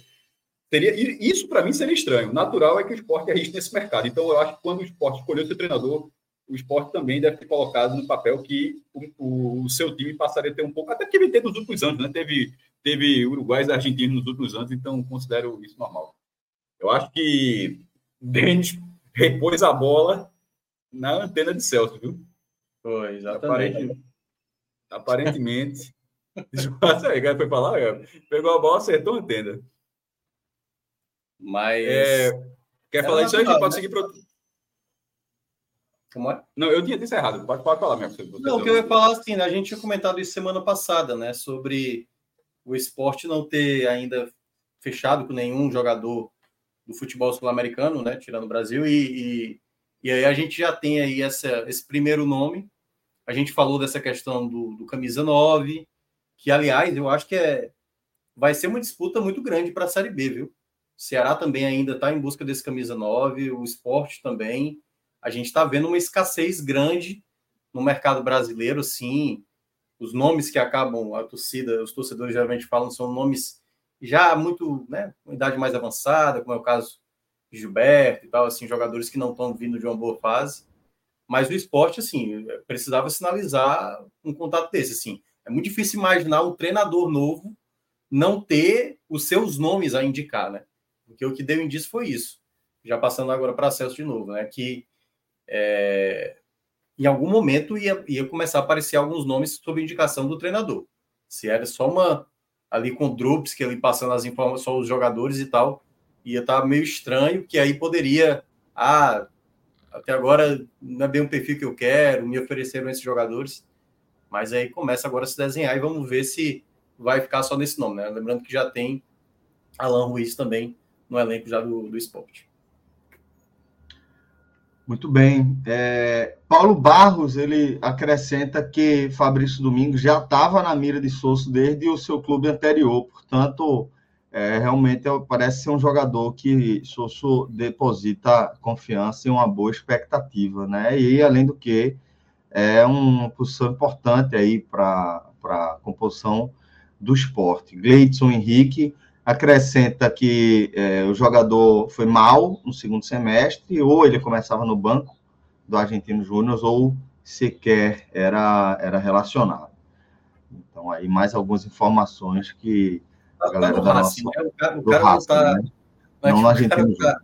Não tá no União, entendeu? Assim, ele tá no Racing. É, assim, a é. tendência é. que o jogador... É, vamos só fazer um paralelo. Se o Grêmio tivesse um jogador também no segundo semestre sem jogar, o esporte talvez tivesse interessado, dependendo da, da qualidade do jogador que era e tal. Então, assim. Perfeito. Tá no Racing, cara. Assim, eu, eu confesso que eu não conheço o futebol dele, né? Mas, assim, o cara chegou no Racing. Pô. O cara deve ter, no mínimo, uma qualidade ali. Posso acrescentar, vamos ver na prática. Se fosse titular absoluto, dificilmente estaria é, vindo, né? Tava fechando com. Se fosse Palmeiras, tava pegando. Exatamente. Exatamente. Muito bem. É, temos também, é, ainda no ENE 45, oficialização é, da compra do, da, do zagueiro David Duarte, junto ao Fluminense. O Bahia, é, mais uma vez, né, mostrando aí força no mercado. Já passamos é, pela, pela, é, por análise também relacionada ao Bahia aqui com Everton Ribeiro, mas também Bahia segue se reforçando no mercado forte, trazendo o zagueiro David Duarte que. É isso. Outras notícias. Fala, meu. Achei que você ia falar mais alguma coisa.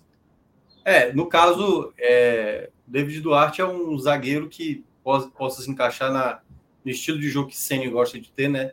Zagueiros que tenham boa qualidade de saída de bola, e aí certamente o fato dele oficializar essa compra deve ter muito a ver com o perfil do tipo de jogo que o Senna quer adotar já era esperado de certa maneira, né? já tinha alguns dias que o nome dele né, já ia ser oficializado, e agora só teve a confirmação, né? O Bahia que está, assim, a gente, é porque assim, David Duarte se torna pequeno, né? Perante a, aos, aos nomes mais badalados do mercado que o Bahia está tentando, e aí já fazendo uma conexão, né? Tem a ver com, com a questão do Carlos Alexandre, também do, do essa negociação que o Bahia estava muito próximo de anunciar, Carlos Alexandre, e o Jorge. Tem mais atores ainda entrando aí na disputa, né? É, o Palmeiras que tinha dado a recuada, o Bahia que tomou a dianteira nessa disputa, ainda está oferecendo mais. Acabei de ler uma matéria do GE agora que mencionava que o Corinthians está interessado e o Corinthians está um pouco incomodado porque está tendo muita concorrência. Olha que é, mas coisa. fechou a parada da dívida, assim, contextualizando com o Corinthians, é, fechou possivelmente é, fechou recentemente o maior patrocínio do Brasil, né? É, 360, então, né? E, em três anos, ou seja, 120 isso. por ano, só com só com Master, não é a camisa que vale isso, não. Então, mesmo com toda a dívida da Neoquímica Arena, para quitar o estádio, com muitas dívidas com aquisições recentes, com salários e tal, mas nesse tá começando a gestão. Ser a maior torcida do estado de São Paulo faz alguma uma diferença. Né? É a segunda maior do Brasil, assim, é gigante, tá? O Corinthians. Mas ser a maior de São Paulo tem, é, é, um peso. É, não, perfeito. É a segunda maior, porque assim, é a maior com sobras, não é só a maior, a maior com sobras. Em São Paulo. Do, do, do, do estado mais rico do país, com sobras também. Com então, sobras. Assim, é, é, então é muito recurso ali, é. e mesmo na crise você consegue fazer com que apareça, diz, ó, apareceu um patrocínio aí 120 pelo, só pelo Master. E aí, a, a, a, é, mesmo com todos os problemas dos últimos anos, ele acaba se encontrando capacidade para ser um concorrente, sim, mesmo com o dinheiro infinito do Bahia. É, eu, eu vejo, Bahia, eu vejo. O, o Bahia com o Chito Matic tá foda mesmo. É, eu, falei a, eu jogava com o Chito Matic. É que eu falei lá no começo da live, né? Só se na cabeça de Alexandre, assim, jogar no Corinthians para ele é uma realização, assim, né? Jogar ali com apoio da torcida, a torcida do Corinthians realmente é absurda e tal quanto a isso. Mas em termos de projeto, meu amigo, assim, ou, assim qual, é, qual é a grande escolha que Carlos Alexandre estava optando para estar tá tentado ao Palmeiras? De chegar numa seleção brasileira. O Corinthians tem, um, obviamente, uma vitrine bem maior do que o Bahia. Mas hoje, o Bahia ele pode estar tá te direcionando para o mercado europeu é. para para um clube. Sim. Do Mas aí, no caso, teria a convocação no mercado europeu. Em algum momento, com, com jogadores de, de, dessa qualidade técnica, o Bahia vai voltar a ter jogadores convocados. Mas a gente também não pode ignorar o que é ser convocado hoje. O último jogador convocado para a seleção brasileira atuando pelo Bahia foi Luiz Henrique, em 1991. 30, então, assim, estar no Bahia, você não está perto da seleção brasileira, não. Há 32 anos isso não acontece. Em algum momento acho que vai quebrar, porque agora tem um novo momento em algum momento vai quebrar. Mas se o, se o objetivo do cara fosse a seleção brasileira, pensando dois passos na frente, que é o que você falou, ah, o que vai para a Europa e de lá ser chamado, tudo bem. Mas se, se o passo for, se a, se a, mentalidade for no primeiro passo, ou seja, no Bahia ou no Corinthians, de onde eu estou mais perto da seleção, sem minhas palavras, é óbvio que é o Corinthians. Assim, e é com, a gente, é com sobras também, é. porque o Corinthians, mesmo nessa crise toda, sempre tem um quase sempre é lembrado. O Bahia não é lembrado desde 1991. Não dá para ignorar que não é um, Mas, inclusive, não, inclusive se alguém do Bahia for convocado, vai ser, vai ser um feito, vai ser um marco histórico no Bahia. Vai ser, inclusive, mais um ponto de retomada. Ó, o Bahia está mostrando tanta força que voltou, inclusive, a ter botar um jogador na seleção brasileira, porque há muito tempo não acontece. E é, é um fato curioso, maestro, porque, pelo menos aqui da minha análise, é, eu acho que, que o jogador está muito mais perto da seleção no Corinthians, mas ele está muito mais perto da Europa, de um, uma grande negociação na Europa, estando no Bahia.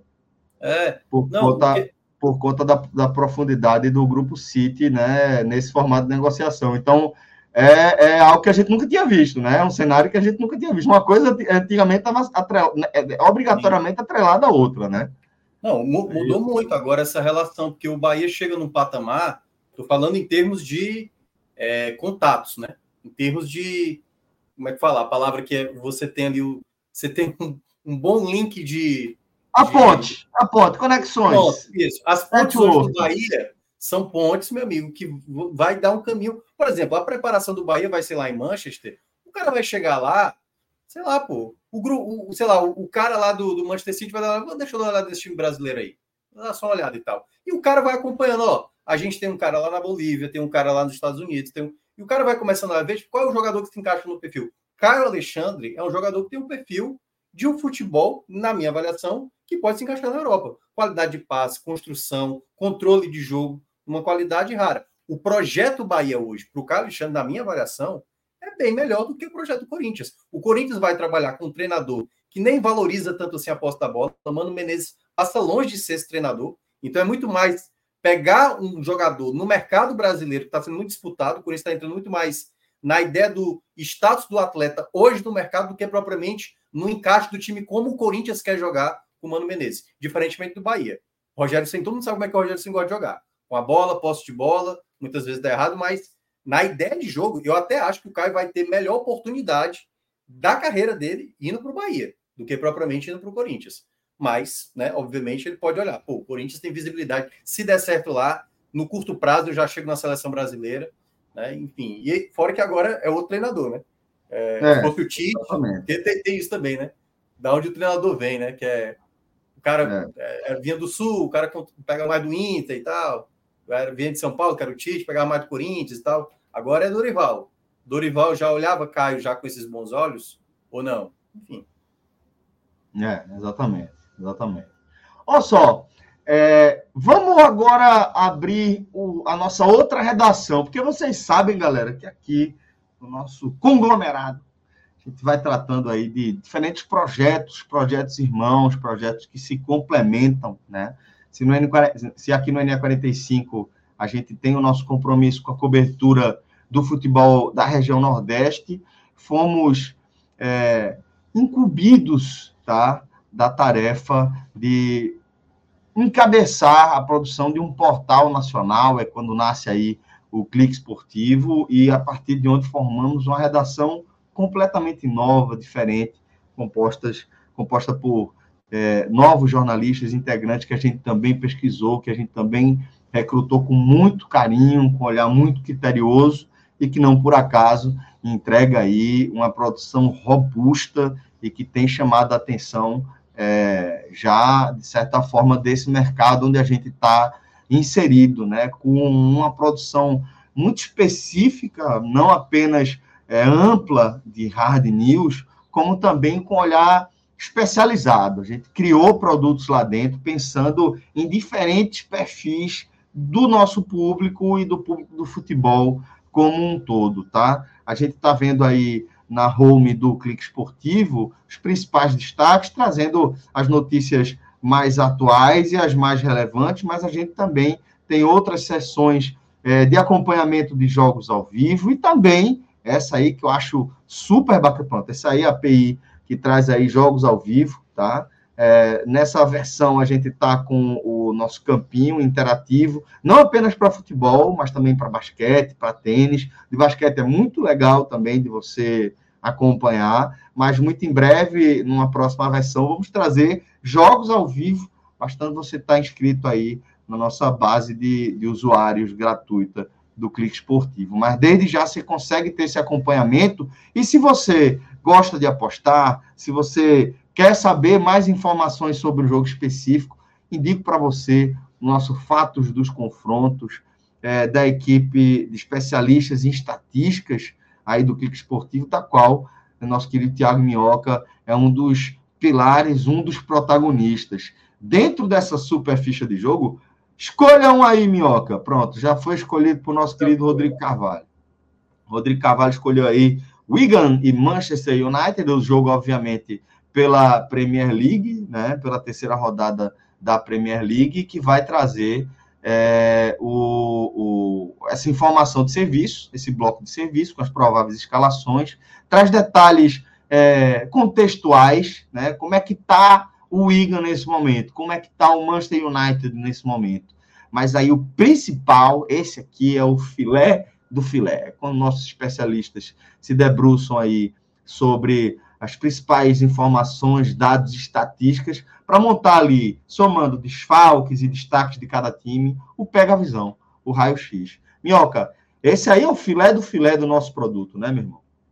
É, apesar desse aí, quem, esse aí não, quem fez não fui eu, né? Foi Iago, preparou esse aí. Iago também faz parte do grupo.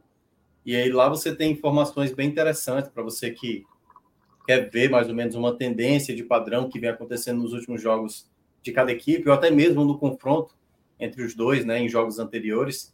Aí no Pega Visão a gente tem muitas informações, né, de quantidade de gols que pode sair na partida, acima de 2,5, abaixo de 2,5, se ambos marcam, escanteios, gols como visitante, enfim, qualquer estatística que a gente observa como um padrão que tem acontecido nos últimos encontros entre as duas equipes, ou até mesmo nos últimos jogos da temporada de cada clube, a gente vai colocando aí no Pega Visão e aí essas informações ficam também de graça para vocês. Assim. Então, são dicas, dicas para vocês que gostam também de, de fazer as apostas aí, ficam essas dicas também lá no, no fato do confronto de cada jogo.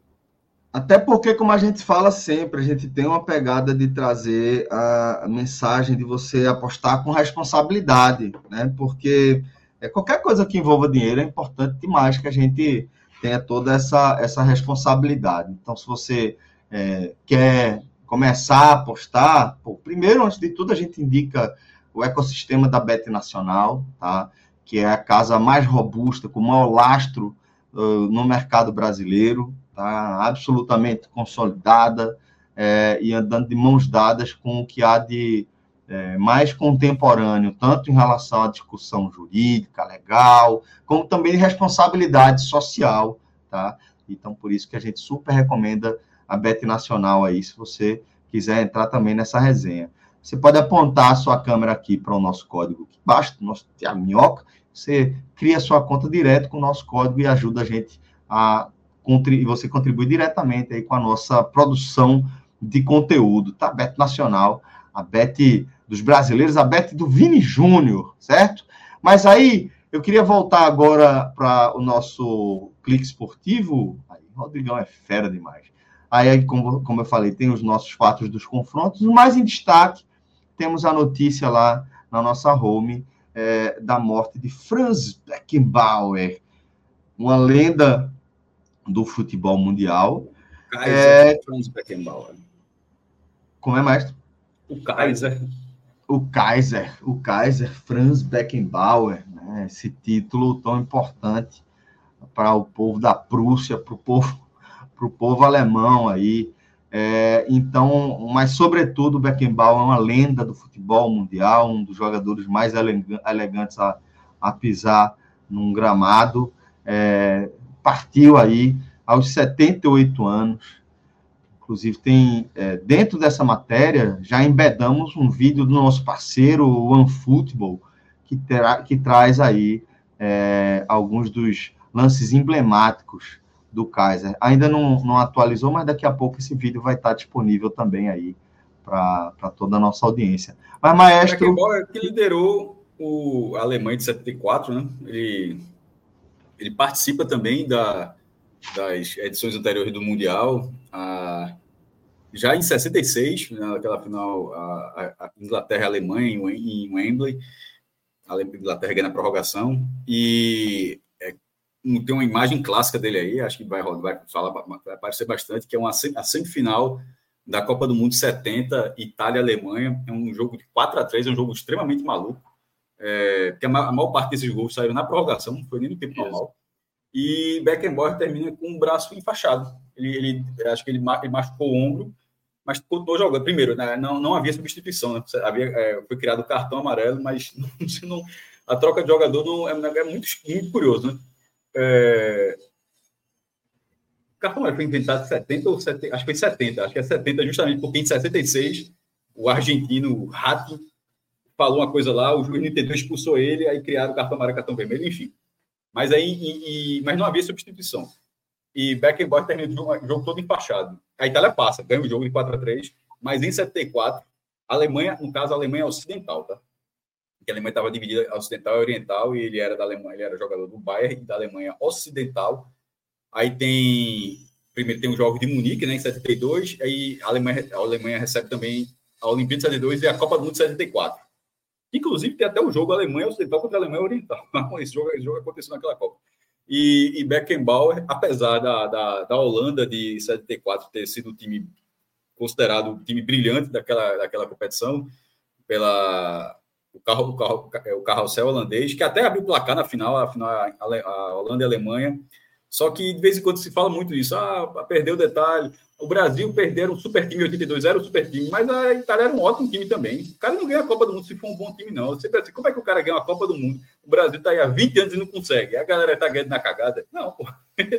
O cara que ganha a Copa tem um bom time. E, e, um ótimo time, na verdade, como era a Itália, nem que seja um atacante destruidor, Paulo Rossi, como um, um, time extremamente eficiente, como a Alemanha de 74, com, com Maier, é, com o, o ato, vai dar o qual é o nome do atacante?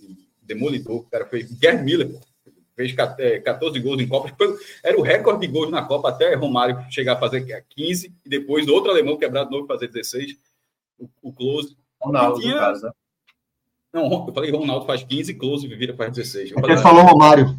Falou não, Romário. Ronaldo, desculpa. Não, Ronaldo. Ronaldo. E chega faz 15 na Copa 2006, aí logo depois em 14 já quebra de novo o recorde, mas esse recorde durou de 74 até 2006, esse recorde de 14 gols. E na, na, liderança de todo esse time tinha Beckenbauer, que já era uma estrela do futebol mundial. Ou seja, ele não é, ele não, assim como a Holanda também já tinha, já tinha, é, já era um time com jogadores com bola de ouro. Também era o caso da Alemanha. Ele já tinha vencido já em 70, 72 e ganharia novamente em 76. É, e isso tudo a parte dele como jogador, né, como considerado um dos maiores defensores da história. Só que aí ele vira treinador. E, e ele, por exemplo, ele é o treinador daquela Alemanha vice contra a Argentina de Maradona de, de 86. Só que aquela final se repete em 90, ou seja, ele é campeão e vice, tanto como jogador como, como treinador. É, aí aquela final da Copa de 86, que a Argentina consagra Maradona, né, ganha no México, aí vai em 90 na Itália, e aí acontece de novo Alemanha e Argentina na final, e dessa vez, e dessa vez a Alemanha vence e ele é o treinador. Naquele momento, ele igualava Zagallo, porque Zagallo tinha sido o primeiro em 70 a ser campeão como treinador e jogador do Zagallo, campeão Zagallo que partiu também. Ou seja, são dois, os dois nomes de campeões, tanto como treinador como, como jogador. Zagallo tem sido 58 a 62, aí ganha em 70. E Beckenbauer esperou um pouquinho mais, ganhou em 74 como jogador e foi ganhar em 90 como treinador, mas acabou não tendo uma carreira tão duradoura como treinador. Ele passou a ter tempo, muito tempo como gestor. Inclusive, ele esteve à frente Estou é, falando agora de cabeça do comitê organizador da Alemanha na Copa 2006. Ou seja, o cara ganhou a Copa, o cara como jogador, o cara ganhou a Copa como treinador e o cara organizou o comitê para receber a Copa. assim, será que o cara, será que o envolvimento dele com, com a Copa do Mundo foi grande? A, a Copa do Mundo da Alemanha de 2006 foi bem importante, né? E a de 74 tinha sido é, uma, uma Copa do Mundo dividida. A Alemanha é reunificada ali em 89 e ganha já em 90 como Ale, não, não tendo mais o ocidental no nome, embora a Alemanha, a Alemanha hoje, a seleção da Alemanha, ela herdou os resultados da Alemanha ocidental. Quando a Alemanha é tetracampeã, você considera é, todos esses títulos. O título de 54 já é a Alemanha ocidental, o de 74, aí 90 já é a Alemanha unificada, herdando, ou seja, ela foi tri. E, e dali a, a, Copa da Alemanha seguinte, a Copa do Mundo seguinte na Alemanha foi só em 2006 e, e foi organizada por ele, sendo comitê gestor. Enfim, foi gestor, jogador e treinador. Assim, uma vida dedicada ao futebol sempre num nível muito, muito elevado. Tanto, tanto de Beckenbauer está falando, mas de Zagallo, que foi recentemente, que até para deixar o registro aqui, se fala muito isso, eu acho que de tudo que a gente estuda, que acompanha, né? Eu, tipo, acompanhei Beckenbauer como treinador, Copa 90 eu lembro. É, Isagalo, Isagalo já acompanhei, acompanhei como treinador na segunda passagem dele, né? Treinador em 98, mas não treinador de 70. Mas pegando o Zagallo da história, porque o Zagallo teve tantas décadas na seleção brasileira, eu sempre gostei muito da, da, da, da descrição sobre o Zagallo de o homem que mais amou a seleção brasileira. Eu acho que isso é uma grande verdade. Eu acho que o maior envolvimento de um, de um brasileiro com a seleção brasileira, eu acho que é. Inclusive, ele estava, ele estava, se não me engano, como militar no Exército na final da Copa de 50, até, até, sem, ser, até sem estar envolvido de futebol. De, de, colocaram ele, ele estava na Copa da final da Copa de 50, servindo na questão de segurança, para depois ter virado jogador e tal. Enfim, é, as lendas vão se despedir nos últimos anos. A gente viu, viu Maradona, viu Pelé, Beckenbauer, Zagallo, são assim, dos maiores nomes assim que nos últimos anos foram dos maiores nomes de verdade, tá? Assim, grandes nomes é, partiram, mas a gente está falando de, de, nomes assim daqueles inquestionáveis Não, esse, aí, qualquer... é. esse aí, quando você vai fazer a escalação de todos os tempos, ele sempre está na defesa. É quase praticamente uma unanimidade, assim. Geração Tudo bem que a galera sempre bota, Minhoca. A galera bota sempre um 4-3-3 que sobrecarrega demais Beckenbauer. Que sempre bota, é, bota um 4-3-3 é. com três atacantes, dois meias, bem ofensivo e Beckenbauer segura tudo é. aí, ó. Segura tudo aí. Sempre é. a galera faz essa, essa informação. Vez outra aparece o Maldini ali para ajudar ele, mas. Mas não, não Maldini, vai é, Maldini ali, é. zaga. Mas é porque Beckenbauer ali no, nos anos 70, ele praticamente ele ganha bola de ouro, né? Se torna um dos jogadores mais relevantes do futebol mundial. Um defensor assim que era é quase como se fosse de fato o Pelé, né? Assim, da, da zaga, né? Que é o que é o cara absoluto, assim. Ele é, era realmente o principal jogador moderno na época, assim. Eu, eu, esse jogo que o Cássio citou, que é contra a Itália em 70. Fala muito que moderno era Cruyff, mas ele também era moderno, porque exatamente mas isso ele, é muito importante. É, é, era, era, muito. O conceito de moderno é muito curioso, porque ele também era moderno.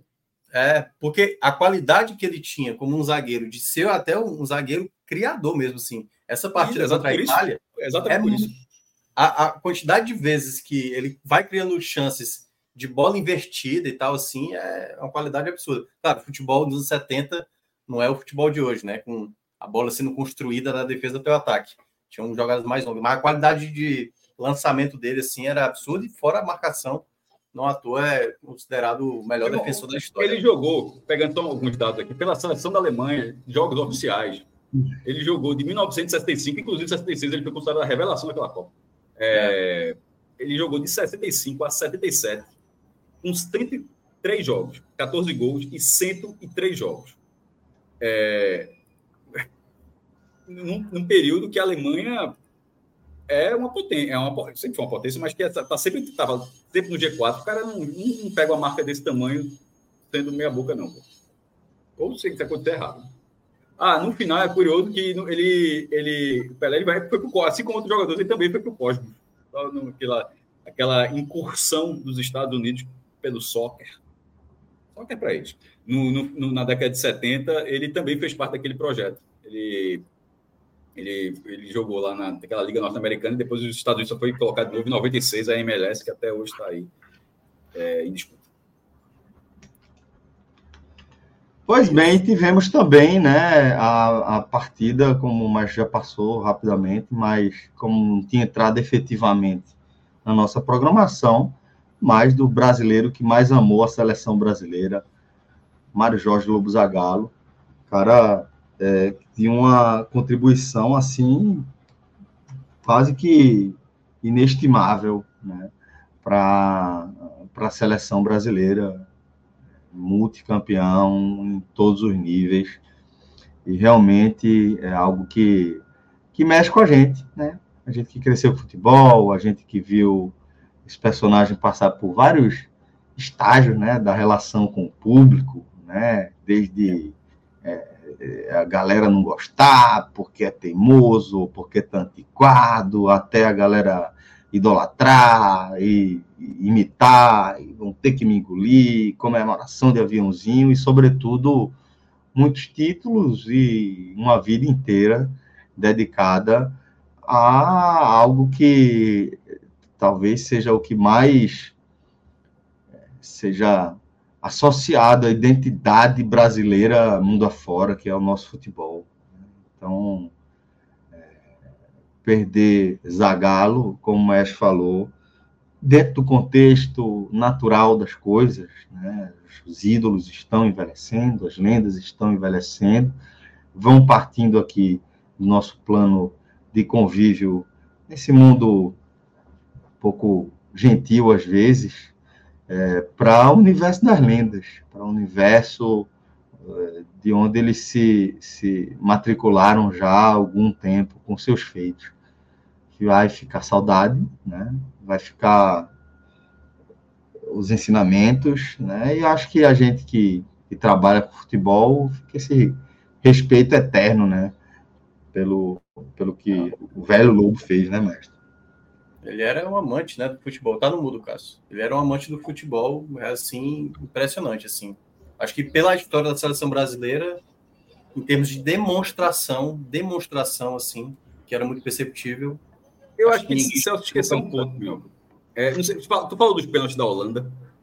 Não. É, eu, tinha citado, eu, tinha, eu, tinha, eu tinha citado isso no Twitter, que para mim foi um momento... Tem todas as vitórias, tem o título da Copa América de 97, o Brasil Verdade. nunca tem conquistado a Copa América fora de casa, e ganhou na altitude, ganhou da Bolívia. Teve a dupla Rorô, aí Romário se marcou. Interessante, fantástico aquela Copa 98 com, com Romário e Ronaldo. Aí não comparou, Romário, Romário se machucou, ele não bancou Romário, e Romário até se recuperou, estava durante a Copa. Aí depois teve até uma briga, o Romário, o Romário pintou uma boate que ele fez, uma confusão danada, mas no fim das contas. Porta do banheiro. Mesmo ter, é, a porta do banheiro, um segurando papel higiênico do outro, foi uma bola fora danada de Romário, mas o próprio meio que reconheceu e esteve, inclusive, no velório, tá? Dizendo assim, ó, a relação. Isso que é tão importante quanto Pelé. É, isso, ó, a, a relação não havia, todo mundo sabe tal, mas esteve lá. Mas assim, dessas vitórias, é curioso que depois virou uma derrota da, da final da Copa de 98, mas eu considero, eu considero aquela, aquele, aquela semifinal com o que ali o Brasil passou, mas depois perde a Copa, né? Um, um dos maiores jogos assim de, de, de Copa do Mundo do Brasil. Torcer, eu, pelo... Talvez tenha sido o melhor jogo. Não, mas de gente... você torcer pelo seu time. Porque, por exemplo, França e Argentina no passado foi um dos maiores jogos da história. Foi. Que a gente pode ter curtido, pode ter gostado, mas o envolvimento da gente é diferente. Eu estou falando assim, um dos maiores jogos. De você estar realmente envolvido aquilo ali, de você estar tá sentindo aquela. A é. atenção não é sua. Não é o brasileiro está torcendo pela Argentina, não, não. não. Pô, é o Brasil está tá jogando ali. Meu irmão, aquele jogo foi espetacular. Aquela, aquela morte sub da regra que existia, né? Que vai para é. um a um. Um jogo de Ronaldo, embora tenha feito um gol, mas assim, o Ronaldo jogou demais aquilo ali, com a coluna tentando tudo para defender e foi para prorrogação. E aquela, aquela Copa, a de 2002 também teve, aí depois tiraram, que era morte súbita. Era, chamava assim Brasil, era gol de gol. Eu gostava muito do brasileiro. Que se saísse um gol, acabava. Você não esperava os 30 minutos, não. É. E a bola raspou a trave durante 30 minutos, mesmo. Assim, foi um negócio dos dois lados, assim, de maluco. E quando vai para os pênaltis, aí tinha a câmera exclusiva da Globo. A Globo tinha isso. Hoje não tem mais, não. Hoje a estrutura, não sei, acho que não tem, não. E era. Nem permite, acho tem. A, a FIFA nem permite. Eu acho que a FIFA disse: ó, faça as imagens, todo vai usufruir as mesmas imagens. Mas ali tinha, a Globo tinha câmera, e botava até a marquinha. E meteu em Zagalo, meu irmão. Aí eu fiquei acompanhando com o e conseguindo captar Zagalo falando com o jogador. Porra, todo treinador, ou quase todos os treinadores, incentivam seus jogadores na disputa de pênalti? Acredito que sim que seja natural, tu vai marcar, meu irmão, hoje é teu dia, tu vai pegar cinco pênaltis, porra, tu vai ao médio do ângulo, chuta lá com confiança que a bola vai lá e tal. Zagallo não estava inventando a roda. Mas, ao mesmo tempo, ele tá a, a, a, na, naquele momento dos pênaltis, aí pode ser impressão assim, meu irmão, eu vi aquilo com tanta convicção na, naquele dia, assim, meu irmão, eu vi aquele negócio, é, quando estava passando assim, na hora, na hora dos pênaltis, assim, eu lembro, nunca é. lembro de um amigo meu, um grande amigo meu lá da minha rua, e Aí o pai, o, a mãe tinha saído, acabou, tá, as famílias vinham junto, vinham junto, eu estava vendo na minha casa, estava tão tensa que ele foi bater na minha casa, deixa eu ver com vocês aí, porque a mãe acabou dizendo, não quero ver só não. Aí disse, claro, entra aí, pô. Entrou e veio todo mundo assim, porque meu irmão estava muito nervoso aquela, aquela semifinal. E, e Zagalo foi um gigante naquilo ali, pô. Foi. Meu irmão, quando ele chega em Tafarel, fica falando assim, ajoelhado, Tafarel olhando para baixo. Meu irmão, não sei fácil, nem deu o que ele falou para Tafarel, mas Aí vai Tafarel pegar, pega pegar. Goku é. e de um dos irmãos Boeca, eu nem sei se foi de Frank ou de Ronald, mas pegou um daqueles dois ali. Bicho, aquilo ali é espetacular, pô. Então, é. pô, ali teve plano tático. Só para que, que futebol é questão de plano tático, ali não teve, olha só, meu irmão. Tafarel, estica teu braço, olha fixo, espera o cara ter outro no segundo. Agora, porra, pô, pode ter tido isso, mas ali, ali também era uma questão humana de, de simplesmente injetando a confiança que nem todo mundo é capaz. Nem todo, uhum. mundo, nem todo mundo tem esse dom, não, porra. Porque tem até um vídeo muito bom no YouTube, que é um, um treinador, que é um time de base, aí o cara prepara um carro de som, tudinho, e na hora que acontece, fica todo mundo assim, tipo, que porra é essa? O que esse cara tá fazendo aí? Assim, é o fogo de artifício, né? Que o cara solta o fogo de artifício, né? Fica todo meu, fica todo meu, meu constrangido. Ali não, meu irmão. Ali a galera comprou. Ali, aí o cara foi falando de um por um, eu acho que os caras foram esperando, tal, tal, tal, e o Brasil, naquela disputa de pênalti, foi. É. E era a segunda importante, porque o Brasil já vinha da final de, de 94, aí depois é. pega a semifinal, e, e, isso, antes disso, o Brasil tinha um trauma, que era a, a derrota, porque a, desceu por pênalti era algo relativamente novo, e o Brasil tinha perdido para a França, o Brasil de Zico, perdeu para a França de Platini, e de repente ele estava, tipo, ganhou da Itália arretado, e naquela Holanda ali, eu sempre a gente está falando de 98, aquilo ali a gente está em 2024, 26 anos. Ou 25, né? Que o ano virou agora.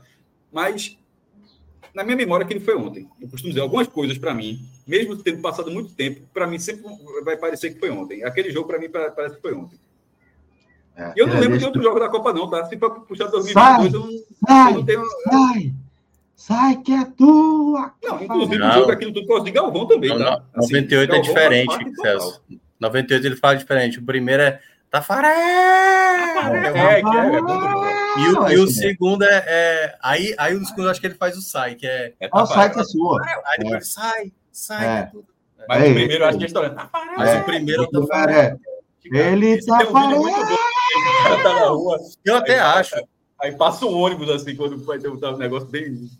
É, cl é claro que o, o tetra, tetra é mais emblemático, assim, mas eu acho que como narração, como emoção, a de 98 é a narração é, também. Foi boa demais. Por tudo isso que Castro descreveu, assim, é, Zagalo, tipo assim, o contexto da narração, cara, é um clima. Quem não viveu. Já, Zagallo já era um senhor, tá? É um senhor ali. Com, Quem já era um senhor. É, 11 jogadores com seus 25 para 30 anos no máximo, tudo mais novo que a gente, lá os caras tudo no campo, atenção do nada, e um senhor campeão de tudo, dizendo que os caras, ó, meu irmão, que, que vai dar bem, que, que hoje é o dia de vocês, assim. E o cara foi colocando de um por um, de um jeito, e a câmera da Globo, most... e, a, e a câmera da Globo mostrando. Não foi, ó, bora, galera. Não, não foi assim, não, meu irmão. Foi, foi muito diferente. Foi, foi, é, muito, muito diferente. Foi diferente. Foi muito, foi muito. Então, com isso, a gente vai fechando aqui, tá? Mais é, uma edição. Fala, meu irmão. Só mandar assim, um recado aqui. Vai ser, é claro, um minuto só o Henrique Moura aqui no chat, assim, acho que até talvez tenha entendido errado. Enfim, né, ele tava vendo assim. Não, é, porque ele achou que a gente. Assim, que no caso foi meu comentário, né? Achando que eu desmereci o Corinthians. Quando na verdade eu falei do Bahia, né? E a vida não é binária. Quando você fala bem do time, você está desmerecendo o outro. Eu estou ah, dizendo que o projeto. Pois é, o projeto que o Bahia tem como time, para a maneira de jogar, eu acho que no Bahia é melhor para ele, entendeu? E tudo que ele falou que se relaciona ao Corinthians, tudo que ele falou é verdade, entendeu? Então ninguém está aqui para desmerecer o Corinthians. O Corinthians é gigante, vende muito mais. Um garoto de 18 anos no Bahia, comparado. Qualquer jogador, qualquer jogador nordestino, se somar todo mundo, não bate um jogador novo no Corinthians. Então tudo que ele falou é verdade. Então, assim, só para ele achar também que não. Né, da, da, é. maneira como ele reagiu aqui no chat. É, foi... velho, porra. O... Entendeu? Então tá de boa. O recado que ia passar, recado que ia passar para Henrique, que foi desmerecendo a galera profissionalmente. De maneira nenhuma. A gente é, não tem velho, Corinthians é muito Tem calma, bicho. É a melhor visibilidade. Calma. Tem e calma. Aí, entendeu? Assim, é, talvez não tenha compreendido. 3h40 da tarde, tá? 3h40 da tarde do dia 8 de janeiro, tu já tá perreado desse jeito, tá nervoso, com uma, uma, opinião que a turma deu em é, um pior que falou, é que já, já, é aquele meme, já tava What a Week. já segura Calma, What a Week. Exatamente, de, de Pintim, né? Foda, cara. É. Porra. Então, calma, companheiro, tá tudo certo, meu irmão. O que a gente tava falando é que Mas, ó, chat também, a é, proximidade é, entre o Bahia e é, o grupo a, tu, a, a turma tentou, o maior grupo de futebol do planeta. A, e, e a turma do chat, outra, do, chat, do chat tem outra coisa assim que vale falar, que é tá no mercado, da possível de lá, de, lá bandeira para o CRB, tá? Só para deixar esse registro. Isso, é, isso, isso. E acho que é um bom reforço, tá? Acho que lá bandeira pecou muito ali naquele jogo contra o Vitória, perdeu três oportunidades de abrir o placar lá em Salvador, perdeu alguns golzinhos e tal, mas daquele elenco do esporte tem muitas carências no setor ofensivo, mas daquele elenco do esporte era um jogador que era um ponta inteligente. Não tinha tantos pontas inteligentes. Era um grande ponta? Não era um grande ponta. Aí já está confirmado, inclusive. Não era um, um, um CRB confirmado. Não era, não era um, um, grande ponta, mas ajudou o esporte. A, foi regular, oscilou e tal, mas acho que ajudou o esporte e, naturalmente, acho que pode ajudar o CRB também. Dentro do mercado que pode ser feito, acho que foi uma boa investida do CRB. Também acho, também acho que foi uma boa investida, sim do, do CRB. E assim, como o Michel tá lembrando, meu amigo CRB Esporte, esse golzinho aí já é certo. esse, esse é. aí já é certo. Ou, veja só, ou a raiva, pode ter a raiva também do outro lado. Pô, meu irmão, o cara. Porque a raiva vai ter, o cara não vai mudar, vai, vai acertar alguns jogos, vai errar outros, mas ele vai ter uma característica que ele vai conseguir ó, tá com a bola em alta velocidade, a linha de fundo e ter. Parece difícil, mas nem todo mundo faz. E levantar a cabeça um pouquinho e olhar. Edinho, é. por exemplo, não faz isso. Edinho não, é. não, ele não olha. Na bandeira, olha. Quer dizer que, olha, o cara vai acertar o cruzamento? Nem sempre. Mas sabendo onde as pessoas estão, talvez ajude um pouco. Tem um pouco mais chance. Aí. Simbora, galera. Fechando aqui mais um mercado. Obrigado demais pela companhia de todo mundo. Obrigado pelo espaço que vocês nos fornece aí na rotina de vocês. Continue nos acompanhando, tá? Com raiva ou sem raiva, para passar raiva ou para rir, vem aqui com a gente, que a live é garantida, a resenha é garantida. Forte abraço e até a próxima. Valeu! Tchau, tchau.